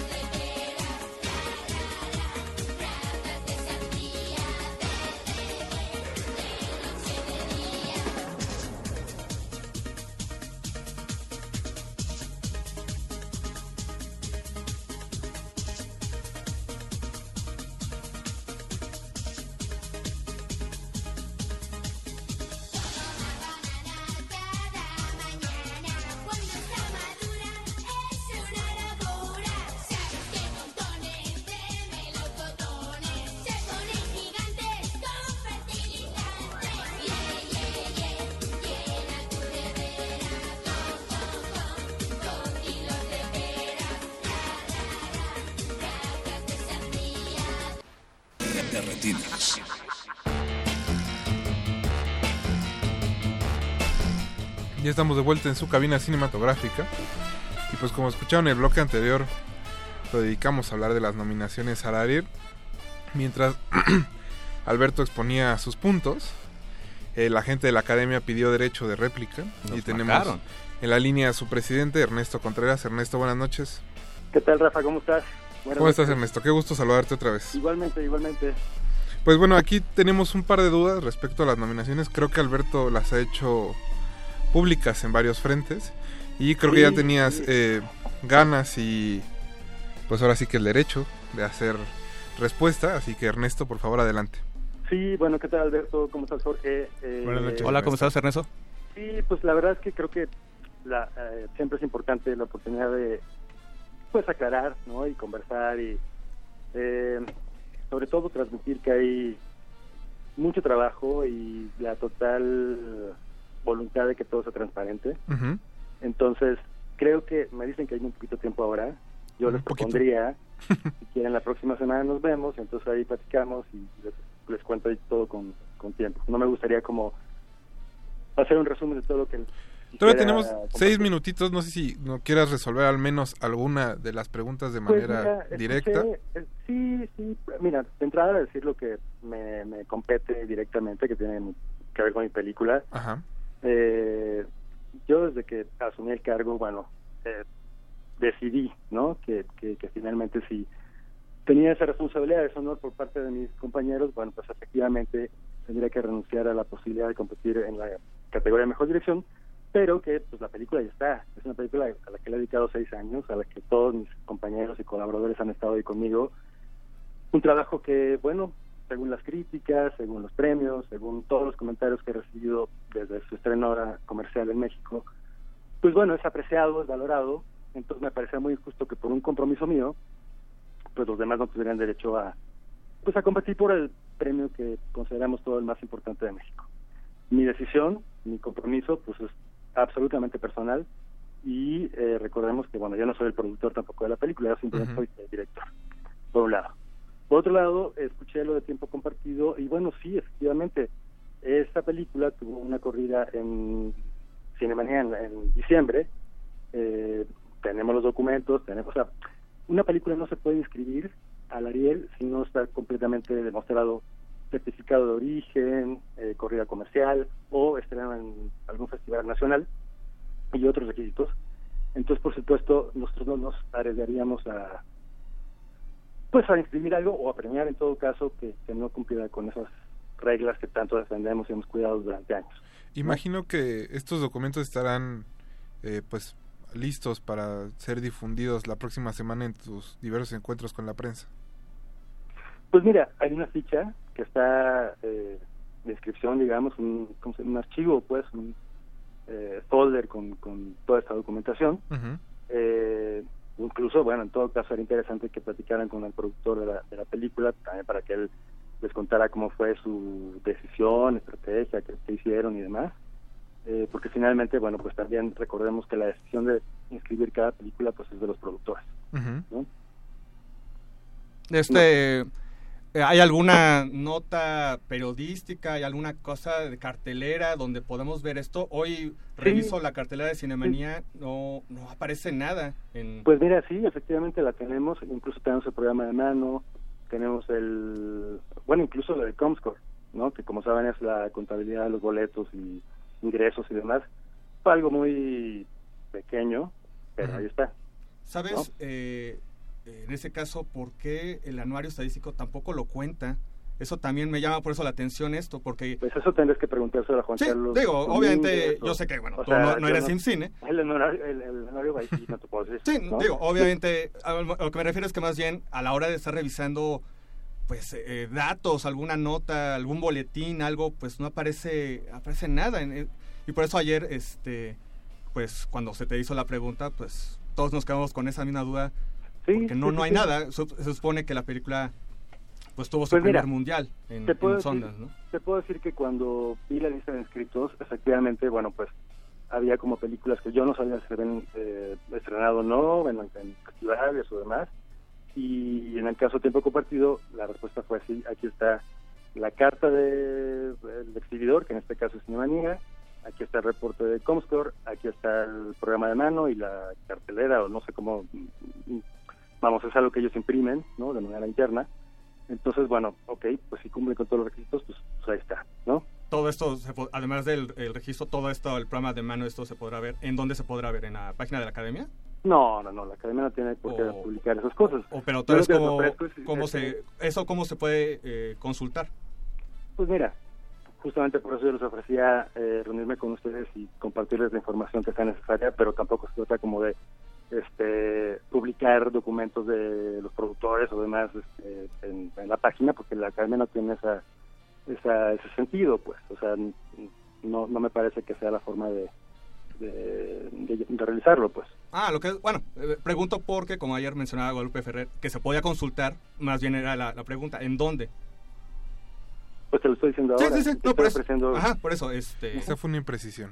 Es- ajá, exacto, de que eso es lo que mencionó ayer Guadalupe Ferrer. Pero bueno, creo, Ernesto, eh, pues creo No, no, que bueno, en la todo- invitación... En todo, en todo caso, o sea, lo que me refería es que si alguien tiene dudas, bueno, pues ahí está la, la documentación en la academia. O sea, no vamos a digitalizar toda la documentación de las 144 películas inscritas, que bueno, o sea, finalmente el requisito es entregarlas impresas, todo está en la academia. eh, y si alguien quiere consultar algo, por supuesto ahí está todo, hombre, no, no, no hay ningún problema. Mi ofrecimiento era justamente como, bueno, si quieren que, que les comparte ese archivo, bueno, pues los puedo compartir, mostrar en todo caso, ¿no? Este, y, y también, fíjate, lo, lo que quisiera comentarles es que, o sea, entiendo que de pronto todo, todo puede tener muchas interpretaciones. Finalmente lo que les quiero decir es que la, la academia, la asamblea, está conformada por profesionales activos. Y eso es justamente lo que nutre todo lo que estamos haciendo.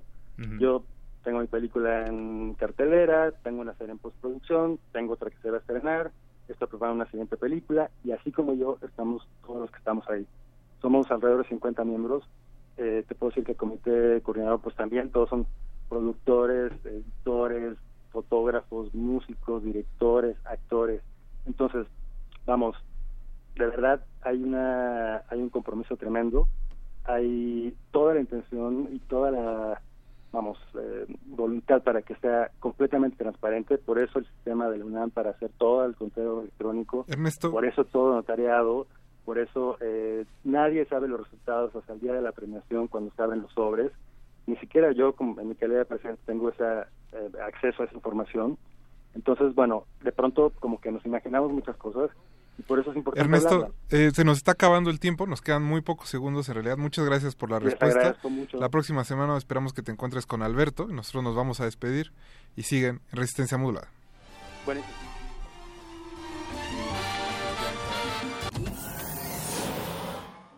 Ningún locutor fue dañado durante la filmación y reproducción de este programa. Cualquier parecido con la realidad es un atentado a la ficción. Consulta cartelera para próximas funciones.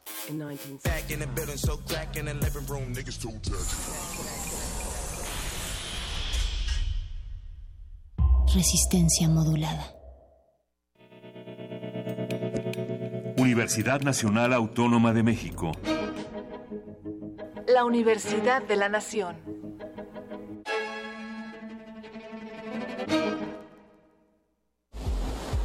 ¿Para qué sirve la cultura de la legalidad? Para que todos marquemos algo que realmente esté sobre lo que está establecido. Para que como ciudadanos estemos conscientes de lo que pasa. Para crear conciencia. Para tener rendición de cuentas, para conocer las leyes y conocer cuáles son tus derechos. Para defendernos y no siempre nos anden viendo la cara.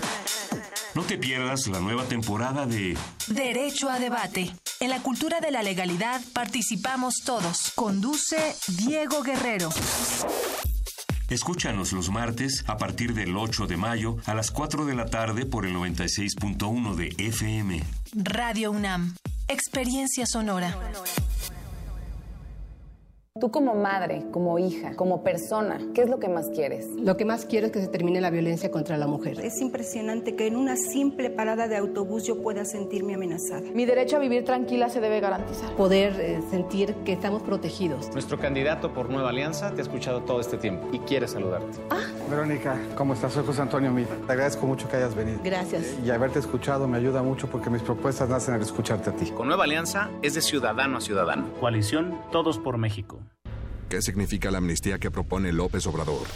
Significa perdonar a los delincuentes. Es dejar salir de la cárcel a extorsionadores y asesinos. Es permitir que secuestradores y violadores convivan entre nosotros con impunidad y cinismo. Es burlarse de las víctimas. Ya sabes quién quiere perdonar a criminales y delincuentes con una amnistía que te amenaza a ti y a tu familia. Convocar a un diálogo para que se otorgue amnistía. No lo permitas, PRI. Arriba, Marco. Hay que ir a la escuela. Arriba, papá. Tienes que ir a trabajar. Arriba, vecina. Hay que echar a andar el huerto. Arriba, Braulio. Hay que salir a correr. Arriba, mi amor. Nos toca cuidar a los nietos. Arriba, José. Hay que echarle una mano a México. Arriba, mexicanos. Nos urge cambiar el destino de nuestro país. Los valores hacen el cambio. Partido Encuentro Social. La esencia de la personalidad. La la la la la la la la Se encuentra escondida en la garganta. Aprende a dejarla libre. Radio UNAM te invita a encontrar tu voz verdadera y natural en el taller. Conoce tu voz hablada y cantada. Conoce tu voz hablada y cantada.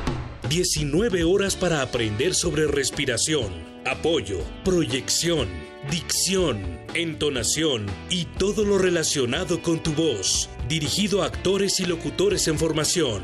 Imparte Sergio Rued. Todos los martes y jueves del 8 al 31 de mayo en las instalaciones de Radio UNAM. Informes e inscripciones al 5623-3272. Tu voz dice todo de ti. Radio UNAM. Experiencia sonora. Hola, soy Jackie Nava, ex campeona mundial de boxeo. Creo que en la política y en el deporte uno debe de jugar limpio. sin trampas. Los del PRI repiten y repiten por todos los medios las mismas falsas noticias contra el del PAN. Son golpes bajos, no dejes que te engañen. Solo buscan dañar a un joven brillante y honesto en el que muchos creemos. Yo como tú creo que México merece un cambio joven y valiente.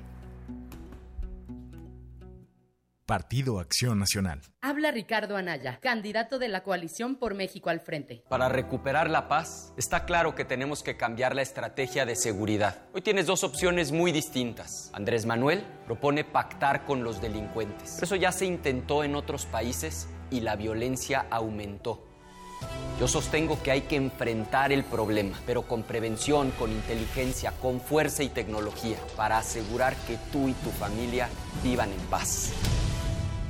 PRD. Habla Ricardo Anaya, candidato de la coalición por México al frente. Para recuperar la paz, está claro que tenemos que cambiar la estrategia de seguridad. Hoy tienes dos opciones muy distintas. Andrés Manuel propone pactar con los delincuentes. Eso ya se intentó en otros países y la violencia aumentó.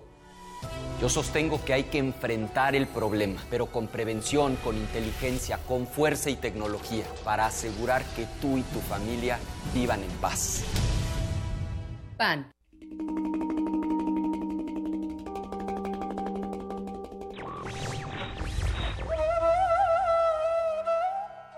La libertad es aquella facultad que aumenta la utilidad de todas las demás facultades.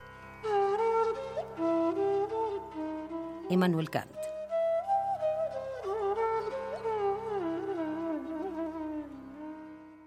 Radio UNAM. Resistencia modulada.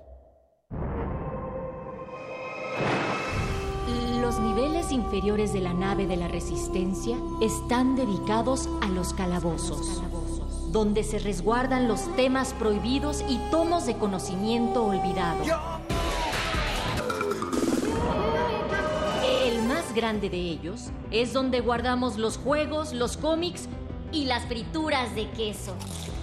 Bienvenido a él, viajero. El calabozo de los vírgenes.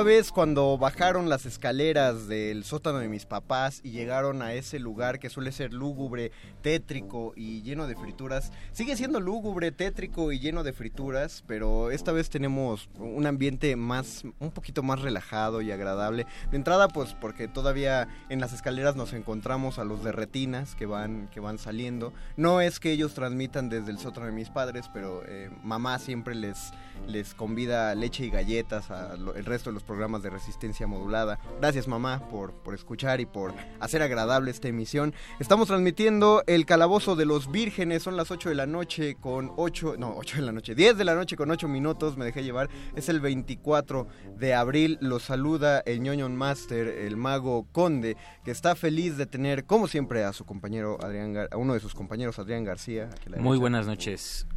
También al que suele ser el explorador gráfico en esta ocasión, Gabo. ¿Qué tal? ¿Cómo están? Schumann Pérez, buenas noches. Esta vez, ¿por qué digo que suelen ser? ¿Por qué ahora no los presentamos como personajes de rol? Porque el, juego esta vez va a variar. Tenemos invitado especial, Fernando Azúa. Bienvenido, Fernando, a nuestra cabina. Muy buenas noches. Buenas noches a ti. Él viene, ustedes dirán, ¿y él por qué lo invitaron y a mí no? Es que él viene de parte de Debir México. Eh, nos va, bueno, pues vamos a estar platicando de juegos de mesa el día de hoy, eh, viendo que se aproxima este fin de semana el evento del Día Internacional de yo vi que es Día Internacional de Juegos de Mesa o de los Juegos de Mesa. Sí, mira, te platico un poquito. Esta es una iniciativa que se hace un poco eh, en México desde hace como tres años, en donde celebramos la cultura del tabletop, esta cultura de juegos de mesa, en donde pues, queremos juntar a las familias, queremos juntar a los amigos para que se sienten en una tarde, que en esta ocasión va a ser tres tardes, desde el 27 al 29 de abril, eh, ahí en la Estrella de Luz, para que puedan conocer juegos de mesa, para que sepan que hay alternativas de entretenimiento y que se la pasen padre. si usted se, ya, ya está harto de que las tardes de lluvia con la familia sean solo de turista y turista y turista, pues hay un chorro de otras opciones que se van a presentar viernes, sábado y domingo en la Estela de Luz. Así es, eh, en la entrada de los Leones, ahí en el bosque de Chapultepec, vamos a estar en, en este monumento que es la Estela de Luz y con el Centro de Cultura Digital. Si usted dando demostraciones de juegos. Si usted no lo ubica, pues busque la suavicrema, ya sabe. es reconocible, A distancia. A distancia, además. es una suavicrema que brilla por la, por la noche. E, y justamente para, para tratar el tema de los juegos de mesa, es que hemos preparado nuestro propio juego de mesa. Ya saludamos a Rivas Decadente. Dice, saludos, like si eres virgen de esos que no tienen ningún pack. Like, yo daría like, efectivamente. Que no tienes ningún pack, ni quién te crea eso. No, no tengo, ni, ni hago ni tengo. Víctor, yo soy muy respetuoso de, lo que se trafique en internet, por favor. Vamos a mostrar aquí, los que nos están siguiendo, recuerden que en Facebook tenemos una transmisión en Facebook Live y ahí les vamos a mostrar nuestro tablero súper profesional de, de Resistópoli es nuestro lanzamiento mundial del juego oficial de resistencia modulada. Y antes de hacer la presentación de ese juego, pues vamos a empezar con una pequeña pausa musical para, pues, para entrar vivamente en este mundo de los juegos de mesa. Eh, me parece que sí es la de Elvis, ¿verdad? Eh, ah, perfecto. Entonces vamos a escuchar para ir entrando. Y mientras ustedes comparten el video de Facebook Live y se suman a nosotros y por ahí se meten a la página de Debir México, así lo encuentran en Facebook para que conozcan estos eventos y arroben a Debir México y compartan todos. Vamos a escuchar Viva Las Vegas, entrando en el asunto del azar de nuestro maravilloso rey Elvis Presley. Están escuchando el Calabozo de los Vírgenes en resistencia modulada.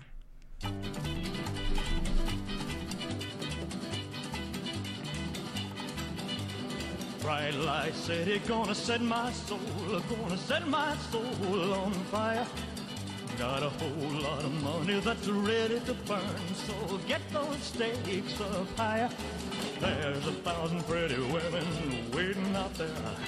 They're all living the devil may care, and I'm just a devil with love to spare. So viva Las Vegas, viva Las Vegas. How I wish that there were more than the 24 hours in the day. Even if there were 40 more, I wouldn't sleep a minute away. Oh, there's blackjack and poker and the roulette wheel. A fortune won and lost on every deal. All you need is a strong heart and a nerve of steel. Viva Las Vegas! Viva Las Vegas! Viva Las Vegas with your neon flashing and your one-armed bandits crashing all those hopes down the drain. Viva Las Vegas turning day into nighttime, turning night into daytime. If you see it once, you'll never be the same again. I'm gonna keep on the run, I'm gonna have me some fun. If it costs me my very last dime. If I wind up broke, well, I'll always remember that I had a swing in time. I'm gonna give it everything I've got. Lady luck, please let the dice stay hot. Let me shoot a seven with every shot. Uh, Viva Las Vegas! Viva Las Vegas! Viva Las Vegas! Viva!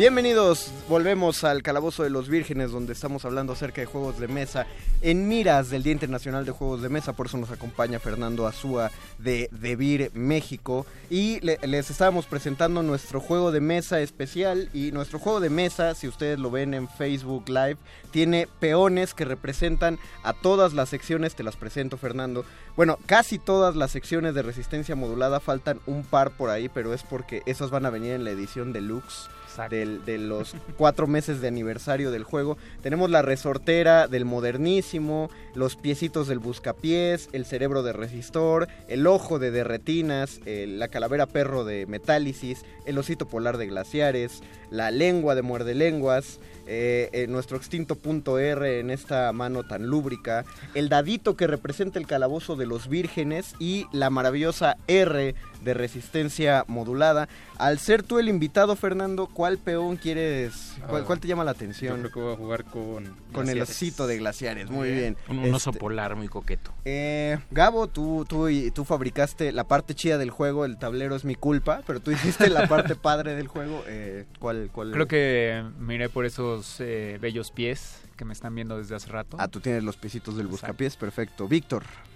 Pues yo, porque soy fiel a la camiseta, quiero el de eh, este programa. El del Calabozo de los Vírgenes. Calabozo de los Vírgenes. Perfecto. Pues yo Sí, yo voy a jugar con la lengüita de muerde lenguas. Sí, sería el colmo que no. No, iba a agarrar el perrito de metálisis, pero me gusta la, la lengüita de muerde lenguas. Está difícil elegir, ¿eh? es de los más bonitos el de metálisis, diría Sí, sí, me, me, gusta bastante. Y bueno, todo este programa ustedes dirán nada más los vamos a ver jugar. No, amigos, este, este juego, este tablero está diseñado para llevar la plática a propósito de juegos de mesa, donde sacaremos anécdotas, sacaremos a relucir lo que entendamos y lo que sepamos y lo que ustedes también pueden participar porque hay una serie, no solo hay comentarios, sino que hay una serie de retos que de pronto los locutores eh, aquí presentes van a tener que cumplir y que solo podrán cumplir con su ayuda a través de, ya sea en nuestra línea telefónica 55 23 54 12 o a través de los comentarios en Facebook Live. Estamos en Facebook Resistencia Modulada, ya tenemos comentarios, por ejemplo, Rivas Decadente dice, si no han jugado la poleana, entonces estamos en el calabozo de los vir Exactamente, sí. yo sí he jugado poleana, pero yo fundé el calabozo. Miquel Méndez dice, no está el suéter del doctor Arqueles. ¿Te das cuenta? Piden el suéter del doctor Arqueles para uno de los peones. También va a venir en la edición de lujo, ya con el tablero expandido. Eh, pues empezaremos como cualquier otro juego de Monopoly. Vamos a tirar dos dados de 6 y vamos a hacerlo así, que empiece de Fernando hacia su izquierda y así nos vamos en el orden. Entonces Fernando, te voy a dar dos dados de 6 que sean visibles. Tiras y avanzas lo que vaya saliendo. ¿Quieres dos? Sí, Te, los, te los paso, Gabo. A ver, ¿cuándo? ¿Y qué salió, Fernando? Avanzo nueve. Avánzale nueve casillas y a ver a dónde pues. te lleva. Hay casillas distintas en el tablero, bueno, iconos de las casillas y a ti te tocó un tache, eso significa que no hay participación en este turno, no te preocupes. Pero qué padre, ¿no? Qué relajación en este momento. Gabo, eh, es tu turno. Mientras voy leyendo a Miguel Ag, Poleana o Policías y Ladrones, como lo llaman en los reclusorios. Ah, no sabía que la Poleana tenía ese nombre. ¿Cuánto sacaste, Gabo? Un 6. Un 6 y llegaste hasta un signo de interrogación. Eso implica que vas a participar y para participar tienes que tirar uno de estos dados que se llaman porcentuales eh, son un par de dados que dan un resultado entre 1 y 100. Con 10 caras cada dado. Con 10 caras cada dado. Uno representa las, las decenas y otro representa las unidades. ¿Cuánto sacaste? Eh, 4 y 30. 34. Entonces tú tienes que comentar un juego de mesa que tengas. Nada más. Sencillo, fácil. Bueno, pues el Risk de cajón, el básico. explícale a la gente que no conoce el Risk. Pues Risk es este juego demasiado entretenido, diría yo. Donde, y largo. Y largo, sobre todo que eso es algo que lo hace muy entretenido, porque luego los juegos son un poco fugaces, o es lo que parece cuando la diversión fluye al máximo. Pero no solo pone a prueba tu tirada de dados, sino también pone a prueba tu, tu forma de conquistar el mundo. Es uno de los juegos que combinan la estrategia y el azar. Totalmente, sí. Y, es muy, muy romano al respecto, es decir, puedes tener una buena estrategia, pero cuando la suerte está echada. No, y, y acomodar todas tus fichas, todos tus soldados, tus cañones, tus caballos, ponerlos en orden. También tiene esta parte de obsesivo. Un poco. Gabo, te, estás, te estás emocionando demasiado. perdón, perdón, perdón, Siéntate, Gabo, por favor. Ya después volveremos a jugar Risk. Manuel Emiliano, alguien mencionó la poleana ah, eh, en el Facebook Live y dice, pues quién sabe cuántos somos vírgenes por no jugar poleana, pero creo que es de esos juegos que es importante a jugar con los dones que lo acostumbran para no se ha presentado no se ha presentado que los señores de por acá nos lo enseñen. No, no es, es lo padre o lo extraño de conseguir un tablero de poleana es que al no ser comercializado, no incluye un, un eh, instructivo, entonces forzosamente te lo tiene que enseñar alguien. Eso es lo padre, es un juego de mesa que se transmite por la voz. Víctor, tu tirada. Bien, Mientras pues. leo el siguiente comentario de Adrián Ricas. Manden saludos a mis hermanos Nico y Fabián que dejen de jugar LOL y le demos al Scrabble. Nico, Fabián, dejen de jugar LOL, jueguen tantito Scrabble, está chido. Eh, ¿Sacaste canto? ¿Seis? Seis. ¿También? Igual, Me sí, toca una está. mención. Mira, y te toca una mención también. Tira también tu dado de... Porcentual. Tu dado porcentual para que veamos tu... Eh, ¿Siete? Siete. Siete, muy bien. Entonces tú tienes que mencionar un juego de mesa clásico. Así que digas, infaltable en la casa de tu tía. Un juego de mesa clásico infaltable en la casa de mi tía, el turista mundial. Y digo en la casa de mi tía porque especifico en este país, por ejemplo, se conoce creo que primero el turista antes Sí, que, que el Monopoly, que el aunque van de lo mismo, pero creo que es el turista mundial. De hecho, que fue primero el Monopoly, obviamente. Sí, claro. eh, más bien como que el turista mundial Fue es una la versión copia. mexicana. Sí, de- ¿no? La, la versión para no pagar Monopoly. copyright del Monopoly, creo, ¿no? sí, sí, pero sí, pero es muy curioso cómo buscaron su propia temática. El Monopoly original comprabas calles y- calles, edificios. exacto, en, en ciudades Sí, sí, sí. específicas. Ahí compras países, que era muy padre, ¿no? Comprar todo este lote, que está organizado igual, ¿no? La primera parte del tablero es los lotes más, Más este, baratos. y se va poniendo caro hacia el final. Pero es. eh, bueno, ese sería el que diría Turista Mundial, que es un juego además, eh, sí, efectivamente adaptado. Es un Monopoly región 4, por decirlo de alguna forma, pero muy, muy, muy interesante el juego. No, bueno, más súper clásico, ¿no? No creo que haya... Yo más bien creo que hay pocos mexicanos que no conocen turista. Claro, pueden no Ah, conocer Monopoly, pero pasado turista sí que lo Una conocen. tarde jugando con los primos. Y sabes qué es lo que también una cosa que me gustaba, tenía muy buen diseño el turista Sí, mundial. definitivamente. Que los turistas, eh, los clásicos originales, tu peón son aviones. Y tiene todo el sentido si lo piensas porque vas de país en país. Entonces, claro que avanzas en un avioncito. Saludamos a Luis Felipe Pérez, amigo de la Fundación para las Letras Mexicanas, que nos está escuchando desde Irapuato. Eh, dice Rivas Decadente, el maratón es un clásico, al igual que, que el turista mundial. Maratón es otro, que ese sí no lo podías jugar de niño porque al menos yo era un niño bastante sonso. Entonces siempre mi peón de maratón se quedaba atrás. Yo avanzo, quiero que quede claro que no es que sea el ñoño master, pero saqué dobles. Entonces voy a volver a tirar. 1, 2, 3, 4, 5, 6, 7, 8. Y mira, me libré de hacer una mención.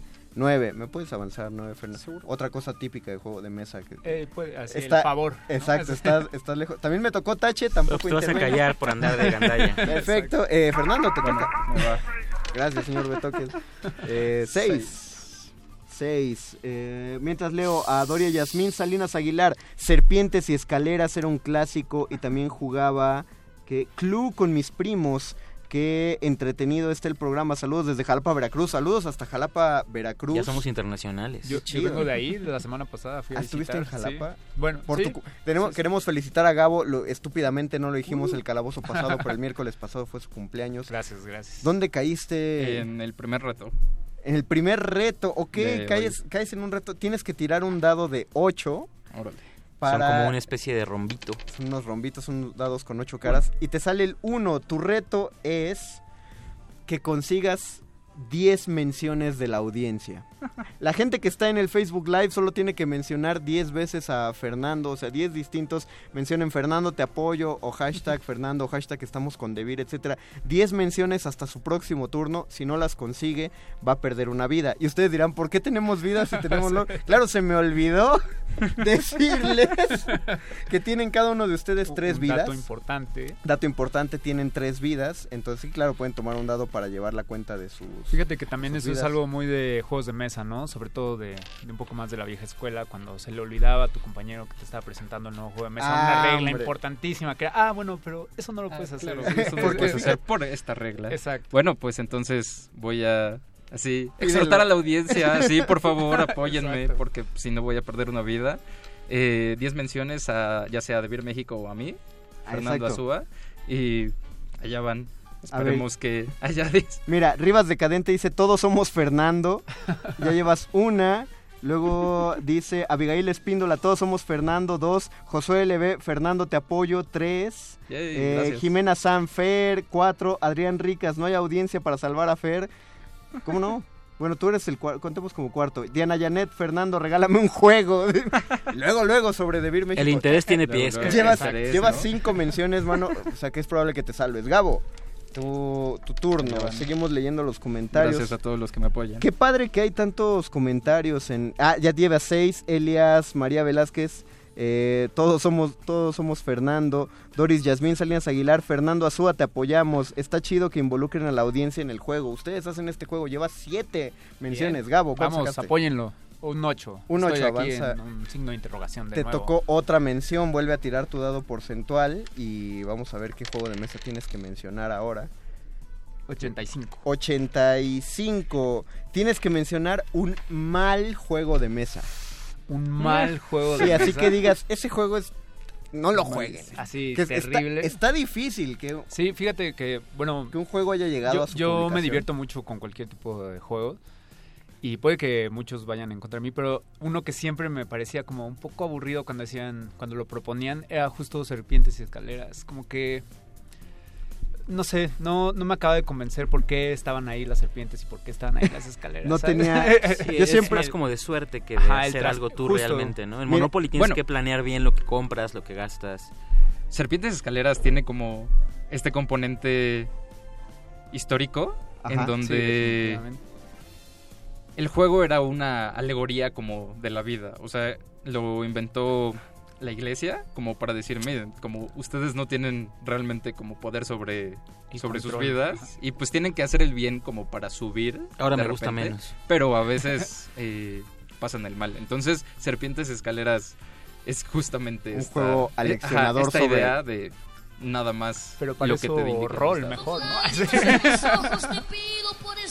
Hiciste que apareciera el niño predicador, Fernando. Por tu conocimiento te llevas un logro. Eres el primer jugador con logros de esta noche. Recuerden que el que tiene- tenga más logros se los eh, va a ganar esta emisión. Miquel Méndez, te queremos, Fer, te queremos. Ocho Eh. menciones. Jesús Nuke, apoyo a Fernando, es inocente, libérenlo. Nueve menciones y... Llevas nueve todavía, dice... eh, Sí, Vamos, llevas vamos, nueve. Por la décima. por la Víctor, décima. tira, tira tus dados mientras leo. Elba Mariana, María Velázquez Robles. Otro clásico es el juego de la oca, cómo no. Eh, Víctor, ¿cuánto avanzaste? Cinco y otra vez me tocó interrogación. Cinco y otra vez interrogación, entonces tienes que tirar tu dado porcentual para que hagas Eh, otra. el juego de la Oca era como el reality show de los videojuegos. No, de, que- los 39. videojuegos de los juegos de mesa. Es ¿no? que estaba chido porque el juego de la oca original solamente tenías que caer en ocas para que Ujú. te avanzaban a la siguiente y ya. Si no era llegar a la rapaban. meta primero, ¿no? Era No, llegar a la meta primero. No, no había, no había retos. El Y chido llegar a la fue- meta exactamente. Exactamente. Si no regresabas, ¿no? Ajá. Rebotabas. Sí, sí, sí. Pero el que tú dices que es el que estaba. El de Emilio Aragón, Ajá. de El Antena de 3. España. Vamos a jugar el juego. Claro, España, que hacía equipos, era el, el programa. que- sí. Programón. Que había chicas bailando. como Sí, sí, sí, las soquets, el, el flequi también, que te cortaba el pelo, la jaula, era una maravilla. Yo Sí, no me lo cuando caías en Sí, la no, muerte te rapaban. Vamos a pugnar, a- arrobemos a Benito Taibo para que podamos hacer un juego de la OCA en Radio Uf, sí, UNAM. por favor. Perfecto, ya está anotado. Eh, 69, el se- número mágico. Ven, no hay vírgenes en este calabozo. Eh, tienes que mencionar un juego que no hayas jugado, pero obviamente conozcas. Un juego que no haya jugado y que obviamente conozca. Eh, hay uno que se llama Imperio, ¿no? Fernando. Imperio. Me suena. No, no sé, tal vez No, estoy te- yo no mal. se vale invent- no se No, vale no, no, por eso pregunté, porque puede que no sea un juego de Pierdes una, mesa. pierdes Bueno, una vida. No seas pero- salvaje. Puede- Puedes estar hablando de Twilight Imperium. Puedes No sé. estar hablando de Imperio en 8 minutos. No lo sé, mira, es que él sabe más que yo. ¿Ves? Te está, hablando de te está echando la mano. Está bien, ya me salvó la vida, pero No, igual. no, no, ¿Qué, qué tal pierdes. Imperial Assault? Que es una uno de Star Wars bien padre.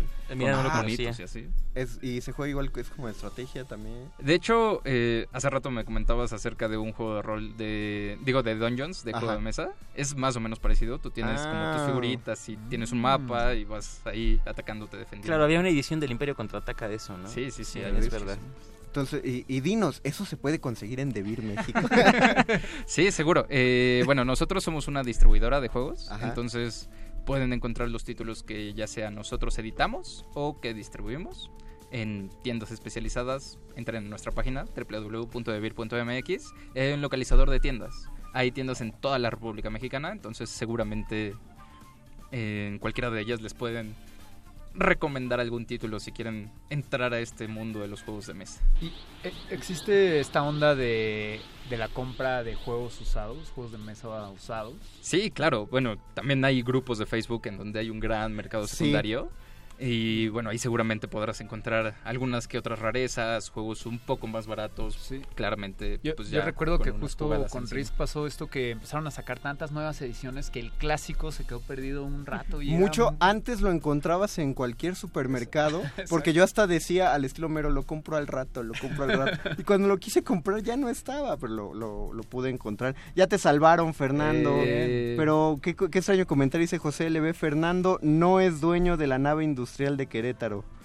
No, ¿Te saben algo? No soy dueño de la nave industrial de Querétaro. Pero bueno, tienes 10 menciones de la audiencia. Antes de irnos a Rola, Betoques, déjame hacer yo mi, mi tirada y pues para ver si, si vuelvo a decir algo. Ah, gracias, Betoques, qué buena onda.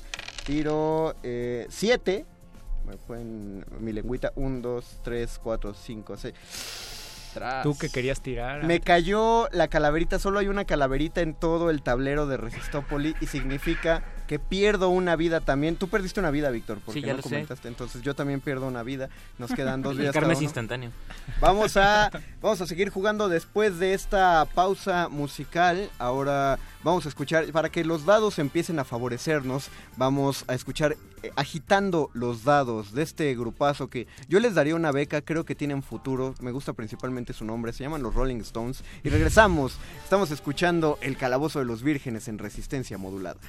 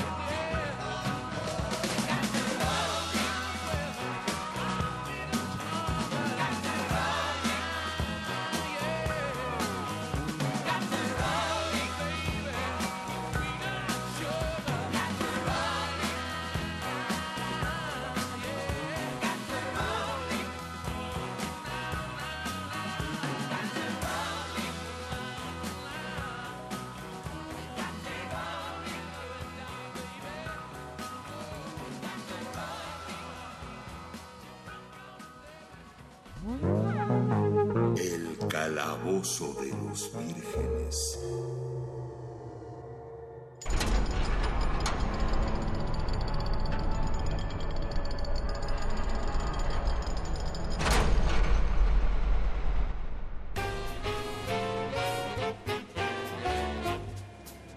tengo que decir algo que, bueno, están oyendo el calabozo de los vírgenes, ciertamente. Tengo que decir algo que ha salido en los comentarios de Facebook y que hablamos fuera del aire, que alguien comercializó el basta, amigos. Alguien te vende el basta en, en centros comerciales. Y nos comentó aquí Resistencia Modulada, dice, yo tengo el basta en juego de mesa comprado. Soy Liz Flores, pero no me pude meter desde mi face. Y no, no, pues obviamente aquí me dice quién eres. Eh, eh, Brenda Esquivel, yo igual apenas jugué jugué Mansion of Madness. Oh, pues, of Madness. ¿Qué nos dices de Mansion of Madness, Fernando? Mansiones de la Locura es está inspirado en estas novelas de Lovecraft. Es un oh. juego excelente en donde cada jugador es un investigador y tenemos que entrar a diversos edificios, museos, ruinas, diferentes cosas para intentar encontrar eh, artefactos misteriosos, resolver misterios, enfrentarnos a monstruos. Está increíble el ah, juego. Como una versión más moderna de la herencia de la tía Agatha, más o menos. Más, más creepy. más creepy. Sí, sí, un poquito, un poquito. Y Fernando, ah, pues, te voy a decir que sí, la, porque la, herencia de la tía Agatha, graciosamente, es como de los juegos que sí, o sea, que sí están un, algo padres. O sea, sí, están, sí los podría jugar. A mí me encantaba, sobre todo esa onda yo creo que, 3D. Yo creo que nos llamaba mucho la atención a ver a quién le caía el candelabro. Y ya, si alguien se moría por el candelabro, pues ya acababas. Catherine Galo manda un mensaje bien simpático. Diles de mi versión friki de Basta, maldito bastardo. Qué padre. ¿Estás hablando a mí, Catherine? No, de hecho no. Eh, ¿A ti? Sí. es a mí. Eh, me puso así por el matemático de Mundo Disco de Terry Pratchett. Eh, es un personaje de esas novelas. Y sí, es que hay una versión basta justamente que como tú puedes diseñar lo que tú quieras en cuanto a... Eh, en basta es lo padre. Eh, eh, justamente hay como una versión friki en la que, bueno, pones ciudad o país, pero pueden ser lugares frikis, ¿no? O sea, Hobbit, claro, por ejemplo. Es la versión friki de, de jugar, jugar basta. Sí, es la primera vez que me dicen maldito bastardo en público. Estuvo padre. Fernando, das tu tirada mientras yo leo otro comentario. De Reina Inverse, para mí, la que es la neta es la lotería. La lotería es chida. Ah, es, es chido la lotería de... Oh. Y también pierdes una vida. Pues, Fernando cayó en la calaverita, pierde una vida. Eh, Gabo, tu tirada. Miquel Méndez, fue el coronel Mostaza en el comedor con el abrecartas. Eso no es la denuncia de Tía ese es este. Clue. Jimena San, pero las categorías son muy diferentes y chidas. ¿De qué hablamos, Jimena? Me quedé Perdón, es que me. Ah, de basta. Es que me quedé muy atrás. Son muchos comentarios. Ya llegué al final. ¿Cuánto sacaste, Gabo? Eh, caí en. ¿Cuánto se cae? ¿Cinco? En un reto. Tira tu dado de 8. Ahorita te doy un dado de 8 ah, caras. Toma, ah, tira un dado de 8 caras. ¿Y cuánto sacas? 4. 4. Tu reto es. Solo puedes hablar diciendo resistencia modulada hasta tu siguiente turno. Oh, ¿Entendiste? resistencia modulada. Muy bien. Todo, siempre, hasta tu otro turno. Resistencia modulada. ¿Te parece bien? Esos, no son. ¡Y pierdes una vida! No, yo, Fuiste tú el que dijo. Ah, resistencia modular, resistencia modular. Seis. Perdón, Seis, eh, avanza seis casillas de 1, 2, 3, 4, 5. 6 tache, tampoco tienes intervención. Me toca, yo saco un 6. 1, 2, 3, 4, 5, 6 changos. Tengo un reto. Eh, ayúdame. Tú tira mi dado de 8, Víctor, para, para ver qué reto voy a cumplir. 2. Tengo que imitar una voz famosa. Resistencia modulada. Sí, de hecho, solo, solo, no soy muy bueno haciendo voces, solamente tengo una. Maldita sea, ¿por qué me tocó esto a mí? Eh, ¿Qué es lo que hace un taxista permitiendo la vida y no... ¿Sí es así? No, no, sé, no sé ni de qué. Bueno, ya. Muy bien, Gabo. Qué bueno que te personificación de Fernando, este... ¿Ves? Fernando sí sabe, sí sabe. No, eh, Jimena Sanz sí basta habla. ¿Qué, te salió? Otro tache, Fernando. Eh, es, El, es el que más puede decir. son los dados, son los dados, Fernando. ¿Listo, Gabo? ¿Resistencia? Resistencia. Resistencia. Vas, Gabo. Y tiraste tu dado. ¿Sabes qué eso significa perder una vida? es de esas reglas que son... Estoy tratando de ponerle un 4 para que diga otra cosa. ¿Cuánto sacaste, Gabo? Eh, ¿Resistencia? o... Cuenta, 1, 2, 3, 4, 5, 6, 7. Otro, reto. Ya puedes hablar normalmente, ya fue tu turno. Tira tu dado de 8. de regalar un logro. Pero como no tienes logros, pierdes una vida también. Ya estamos todos empatados. Muy bien. Estamos todos empatados. Muy bien. Eh, Ya me siento Víctor. menos mal. Mientras leo a Reina Inverse, ¿alguien se acuerda del Timbiriche? Igual y no es juego de mesa, pero era entretenido esa cosa. El Timbiriche sí es juego de mesa. y también sí. era... También me El, acuerdo. el timbiriche es este donde completas cuadritos. Ajá, Y- exacto. Toda, toda la página está llena de puntitos. No, y muchísima estrategia. Me acuerdo jugar así en Era- la primaria, en la secundaria. en las con horas, mis amigos. horas enteras y sí era totalmente estrategia porque tenías que aprovechar el otro para 11 Ah, caía en casilla de albur. te caíste en casilla de albur Eh, en casilla de albur tenemos aquí una barajita como siempre suelo traer yo todas las barajitas Eh, a quién quieres quién quieres retar un albur Víctor Pues a Fer para que... A ver. muy bien eh, la cosa es que Fer va a sacar una carta de esta baraja Los Jokers. Ah, no, no importa, pues ya si sale yo quiero otra cosa. Va a sacar una carta de aquí para ver, Víctor te tiene que ganar. Si pierde, pierde una vida. Si gana, se lleva un logro. Así de simple y así de sencillo, amiguitos. Este, sacaste un 6 de diamantes. Víctor, corta donde quieras en la baraja. Y a ver qué sale mientras hay un comentario. Ah, pero pues, no me puedo mover. Rey de corazones, ganas, ganas un logro, Víctor. Oh, genial. Eh, resistencia modulada dice, el memorama es clásico y chido. El parchís lo jugué una vez, pero no recuerdo cómo se juega. Hay uno como ajedrez que se llama Rango. Y el Timbiriche también es bueno. Es, es de los mejores. güey. El juego de los palillos chinos, dice Rivas Decadente. Ese era bien difícil. ¿Tenía reglas? Pues creo de- que O sea, aparte de que no tenías que mover más que el palillo que quitabas. se me hace una regla ya bastante Sinceramente difícil. no lo recuerdo. Bueno, pero era chido. Aparte es de los baratos que uno puede Sí. conseguir ahora. Eh, ¿Quién sigue? ¿Yo sigo? Sí. Sí. Yo sigo. Eh, nunca, no le hemos dado la vuelta al tablero, ¿verdad? No, a punto bueno, de. cuando pasemos el tablero, ustedes pueden decidir si ganan una vida o, o un logro. Es, esa es la. Es como recibir tus 200 pesos en el turista. Eh, seis. Un, dos, tres, cuatro, cinco. Y lo digo porque acabo de caer en la casilla de salida, así que recupero mi vida. No, mejor me llevo un logro. Me quedo con dos vidas y. ¿Qué prefieres? Un logro, un logro. Fer, te toca. Mientras yo leo más comentarios. Eh, Miquel Méndez, el dominó. Ah, mira, muchachillo eh, de, de Tugurios. Rivas Decadente. No maten, Timbiriche era un clásico, dice. María Fernando López, el juego de mesa de Game of Thrones supongo que también es muy bueno, pero tarda horas en entender cómo funciona. Es eh, la primera vez que lo juegas. Game of Thrones ya ahorita cuántos juegos de mesa debe tener entre las versiones que tiene de Risk. De... Ah, vaya, Game of Thrones seguro. El Monopoly tiene una licencia, seguro Risk tiene una Sí. licencia. Sí, es cierto, hay un Monopoly de Game of Thrones. Entonces, bueno, vamos a contar como juegos con licencia que ya existían como uno, pero juegos de mesa que pues ya un poquito más de Solo de- estos juegos de mesa modernos que Ajá.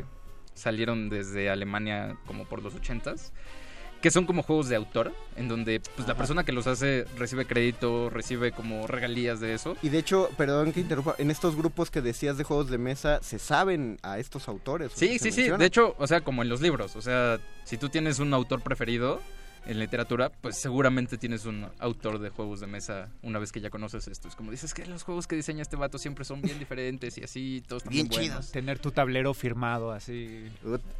Este, Estaría bien padre. Ok, bueno. pasaste la Sí, sí, casilla sí. de entrada. Yo voy a ganar un logro porque pues así Porque ganamos. ya tienes, así, así vas a ganar. Debir va a ganar esta, este Eh, día. Tienes otro logro. y de Game of Thrones conozco como tres juegos y todos están muy buenos, todos están bien temáticos. Lo, lo padre de estos juegos es que son tienen un tema, tienen un tema central en donde pues usualmente eres un agricultor en la Edad Media y pues tienes que sostener a tu familia. Eres una de las grandes casas de Westeros y tienes que intentar ganar el poder para acercarte al trono de hierro. Wow. Eh, entonces pues está bien padre.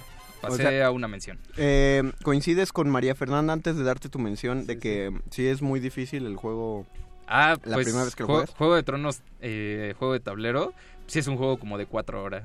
Y sí es un juego bien Los que me gustan. Esos Pero son los buenos. bastante Sí, sí, padre, sí. sí, sí, sí. Que si lo piensas, el turista también es un juego como de cuatro horas. Sí. Bueno, eh, tira tu dado porcentual. Ah, claro. Eh, sí, para que sepamos tu mención. Mientras tanto, José Juan Garibay. Ah, mi amigo José Juan, saludos a todos en, en cabina. José Juan, él también es locutor de radio por internet. Ahí luego les posteas tu, tu estación, José, si todavía, todavía tienes tu programa. Eh, ¿Cuánto sacaste? Ocho.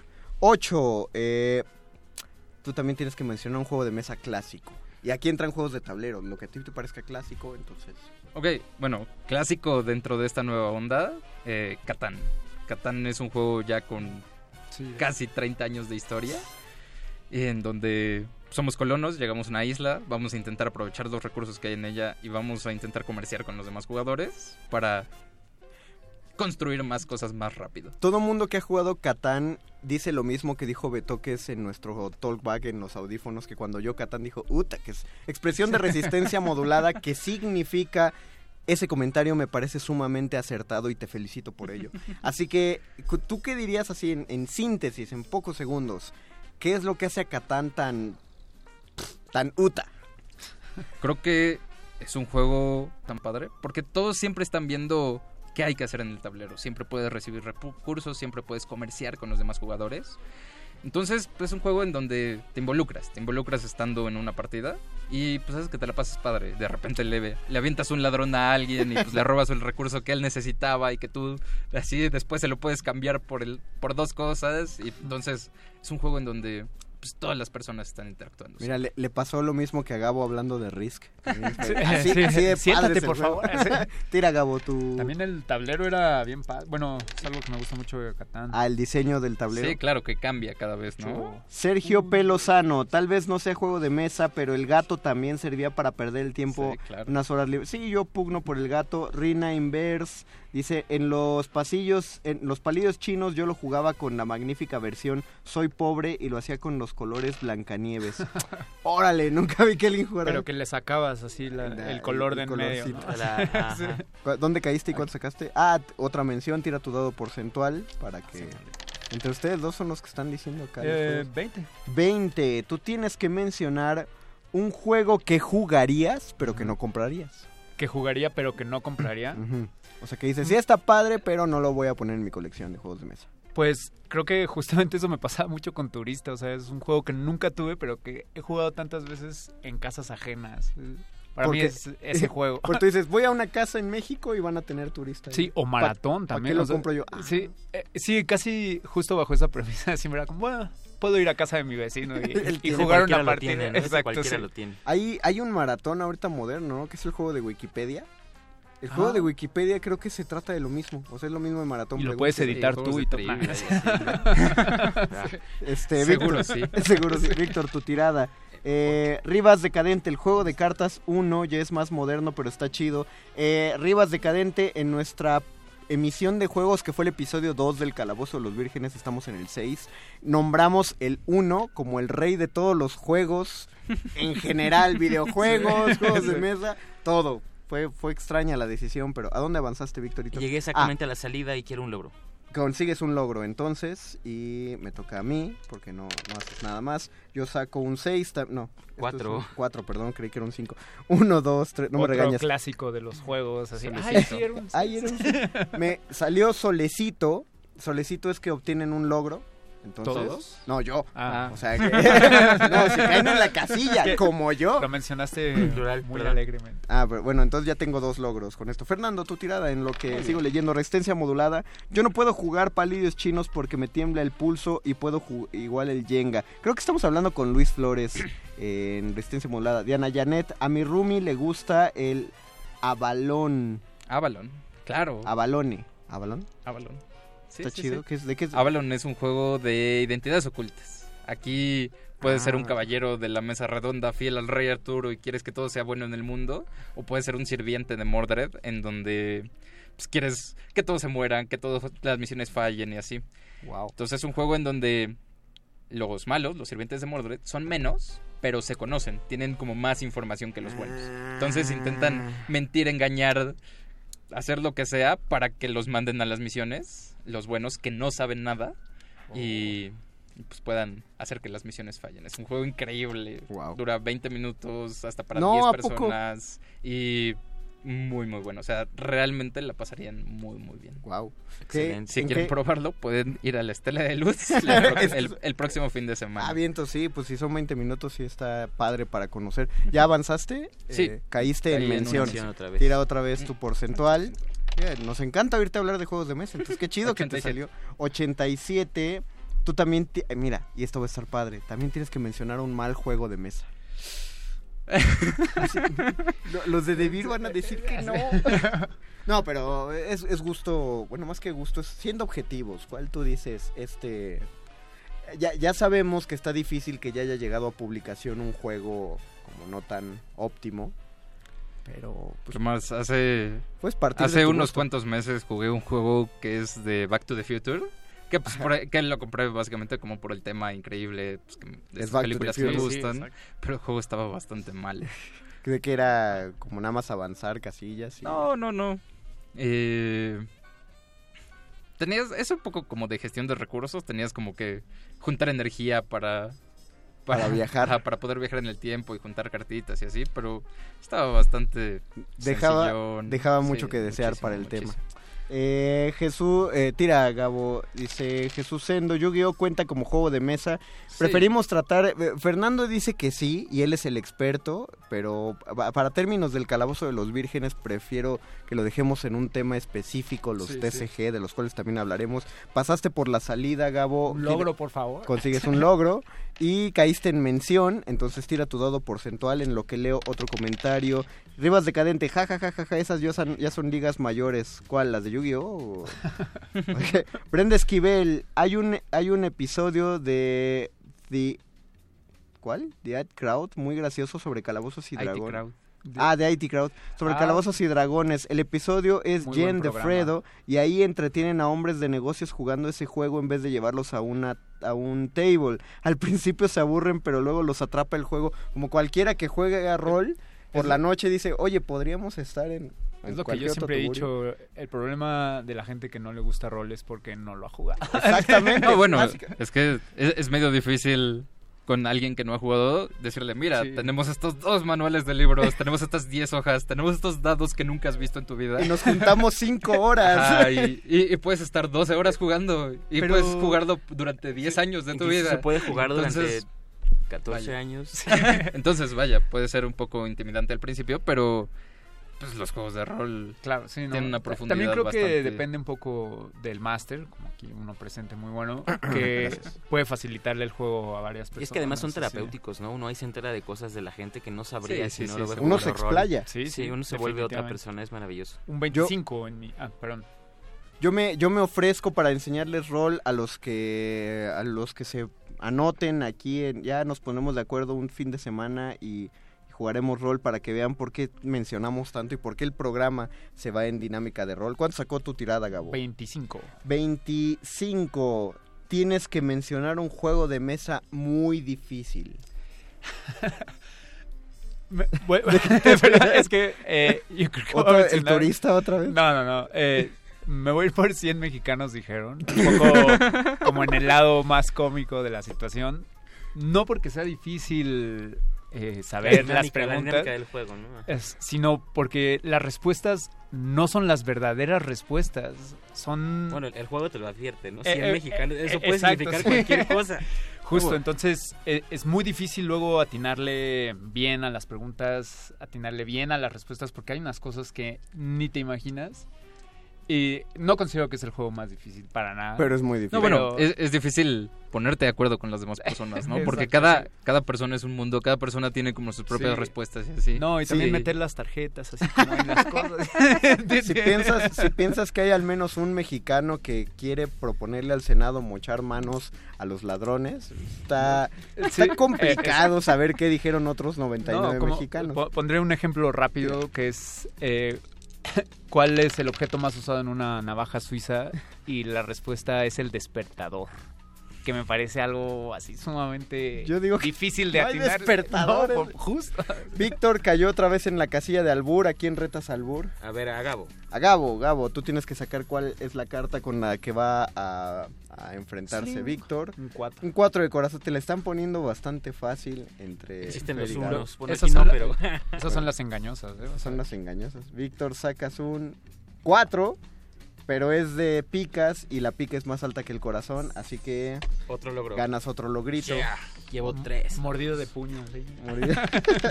Yo saco un 3 y avanzo 3. 1, 2, 3. Me toca reto otra vez, maldita sea.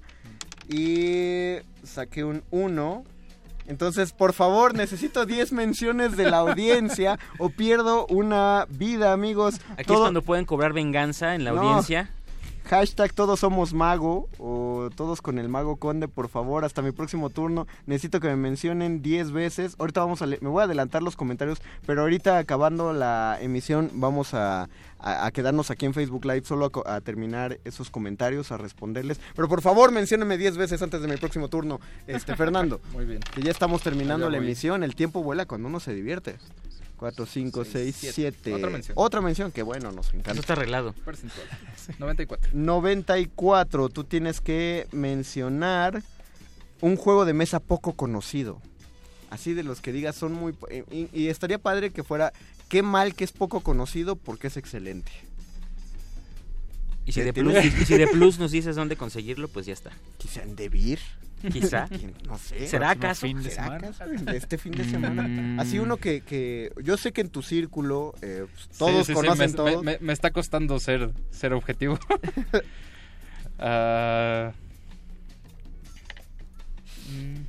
Híjole, pues creo que ¿eh? creo que un juego poco conocido es un juego que se llama Océanos. Es un juego. Océanos. Ajá, es un juego en donde tenemos que pasar cartitas para ir explorando diferentes pisos del océano. Y pues tiene como su estrategia, porque el pool de cartas es un poco eh, común entre todos. Y tú vas escogiendo como cartas de ahí. Es un juego muy bonito. Y es un juego que a mí me gustó mucho en cuanto lo probé. Y pues como que no ha pegado tanto. Pero, eh, pero tú dices que pero, es bueno. ¿Y si se consiguen de sí, sí, sí. ah, muy bien, perfecto. Y ahí tienen el, esto, esto no es comercial, así es la cosa. Vean, quiero mencionarlo. Luis Alfredo, todos somos mago. Lucero sabe, todos somos mago. Mauro Emiliano, todos somos mago. María Fernanda López, jajaja, todos somos mago. Rina Invers, mago, no mueras. Miquel Méndez, todos somos mago. Brenda Esquivel, todos somos mago. Jesús María Pedrosa, todos somos mago. Abigail Espíndola, el conde Mario, conde. Ulises Peñalosa, arriba el mago, ya llevo siete. Hashtag, resistencia mulada, todos somos mago. Ocho. Jesús. Bendiciones Mago y Diana Yalet, salvemos al, ma al Master, Mago Conde, Carlos Agustín Córdoba Flores, carnalazo de mi vida, Miguel Rivas Decadente, 13 menciones. Me salvaron, muchachos. Qué buena onda. Siento su amor hasta acá. Qué padre, Gabo. ¿Cuánto, cuánto sacaste? Muchas gracias. Me salvaron. 8, 2, 3, 4, 5, 6. Creo que nos queda tiempo para un, turno de cada quien, empezando con Gabo. Podríamos cerrar bien con Fer. Eh, Gabo, tira tu porcentual, que te toca otra mención. 89. 89. Tú tienes que mencionar un juego que te aburra. Un juego que me aburra. Bueno, ya, ya mencionaste uno, pero pues te tocó otra vez, manito. Mm. Está, checando su acordeón. ajá, mi, escaleta. mi escaleta.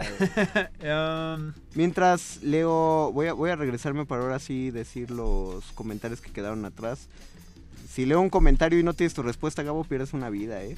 Are Flores, me he perdido la mitad de lo que pasa en el programa de hoy por estar atrapada en un embotellamiento sin acceso a su Facebook Live. Deberían cuidar cómo desarrollan su programa de radio. No todos vamos a live. Ciertamente, ciertamente. Eh, por cierto, Damas Chinas. Eh, creo que es ¿Te aburre el, el, primer intento y después se, se cae en sí mismo. Diría yo. O sea, a mí en lo personal no lo puedo jugar. Y Fernando, hazte payal. si, vieran el gesto que tuvo ahora Fernando. Víctor, eh, vamos a ver. Eh, avanzo siete casillas. Si me ayudan, por favor. Siete casillas. Un, dos, tres, cuatro, cinco, seis, siete. Y Ay, reto. Tienes que cumplir un reto, Víctor. Tira de ocho, ¿verdad? Para saber qué reto vas a hacer. Tu reto es leer un trabalenguas a la primera Santo sin error. Cristo Redentor. ¿Qué me juego aquí? ¿Una vida, verdad? Te juegas una vida aquí de por medio. ¿Te sabes algún trabalenguas? Este, ¿Te sabes el del arzobispo de Constantinopla? Es que tiene versiones, no sé cuál quieras, pero la más actual. Es que no, no sé de verdad, ahí sí no sé. La edición 2018. Edición 2018, sí, no lo sé. Estoy esperando que me lo pongan aquí. estoy, es que estoy buscando aquí. Ay, te voy a poner uno bien fácil, porque hasta tiene una imagen para niños. Así que léelo. Tienes 10 segundos. Una, dos, tres. La araña con maña, maña la araña, la araña con maña teje la telaraña, la araña con maña es una tacaña. Muy bien, muy bien, muy bien, muchachos. Salvas tu vida perfectamente. Ay, muchas gracias. Eh, yo saco otro 8 y son dobles. 1, 2, 3, 4, 5, 6, 7, 8. No hago ese reto porque vuelvo a tirar. Y son dobles otra vez. 1, 2, 3, 4, 5, 6, 7, 8, 9, 10. ¿Aplica que triple doble pierdes? Sí. pierdo una vida. Siete. Un, dos, tres, cuatro, cinco, seis. Ah, chale, no hago nada. Muy bien. Fernando. Ah, ya, ya estamos acabando. Bueno, rápidamente, no sabía que, oye, nos comimos muy rápido el tiempo. Este, tu tirada va a esperar al Facebook Live. Les recordamos este viernes, sábado y domingo. Eh, Así es. Eh, bueno, primero eh, tenemos un movimiento también en Facebook que se llama hashtag yo juego. tenemos un marco muy bonito y estamos regalando, regalando cosas. Entonces, si se meten a nuestro Facebook de Vier México, eh, van a poder participar en esta mecánica bien padre. Los que se pueden tomar una foto con su juego favorito, no importa lo que sea, no importa si es Catán, no importa si es agrícola, no importa si es damas chinas, no importa si es ajedrez. Eh, lo único que... queremos es que ustedes suban una foto diciendo yo juego. Ustedes que pedían que les regalaran juegos, vayan ahorita al Facebook de Debir México. Nosotros terminamos aquí el Calabozo de los Vírgenes. Gracias Fernando Azúa por haber estado aquí. ¿Cuántos logros tuviste? Ah, tengo dos logros. Gabo. Uno. Tres logros. Víctor gana la emisión porque tiene más logros. Yo solo tengo dos. Muchas gracias, José Jesús Silva en Operación Técnica. Gracias, Betoques, por ser nuestra producción. Aquí se acaba el Calabozo de los Vírgenes y se acaba Resistencia Modulada. Nos escuchamos el próximo martes a las 10 de la noche. Hasta mañana. Peace out, Resistencia. Buenas noches. Buenas noches. Por siglos nos hemos hecho escuchar.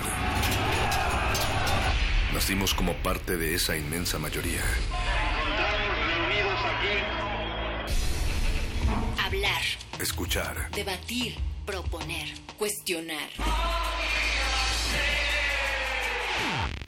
Está en nuestra naturaleza. Seamos instrumentos de conciencia de nuestro pueblo. Usamos el sonido porque atraviesa obstáculos. Muros. Fronteras. Nosotros somos la resistencia.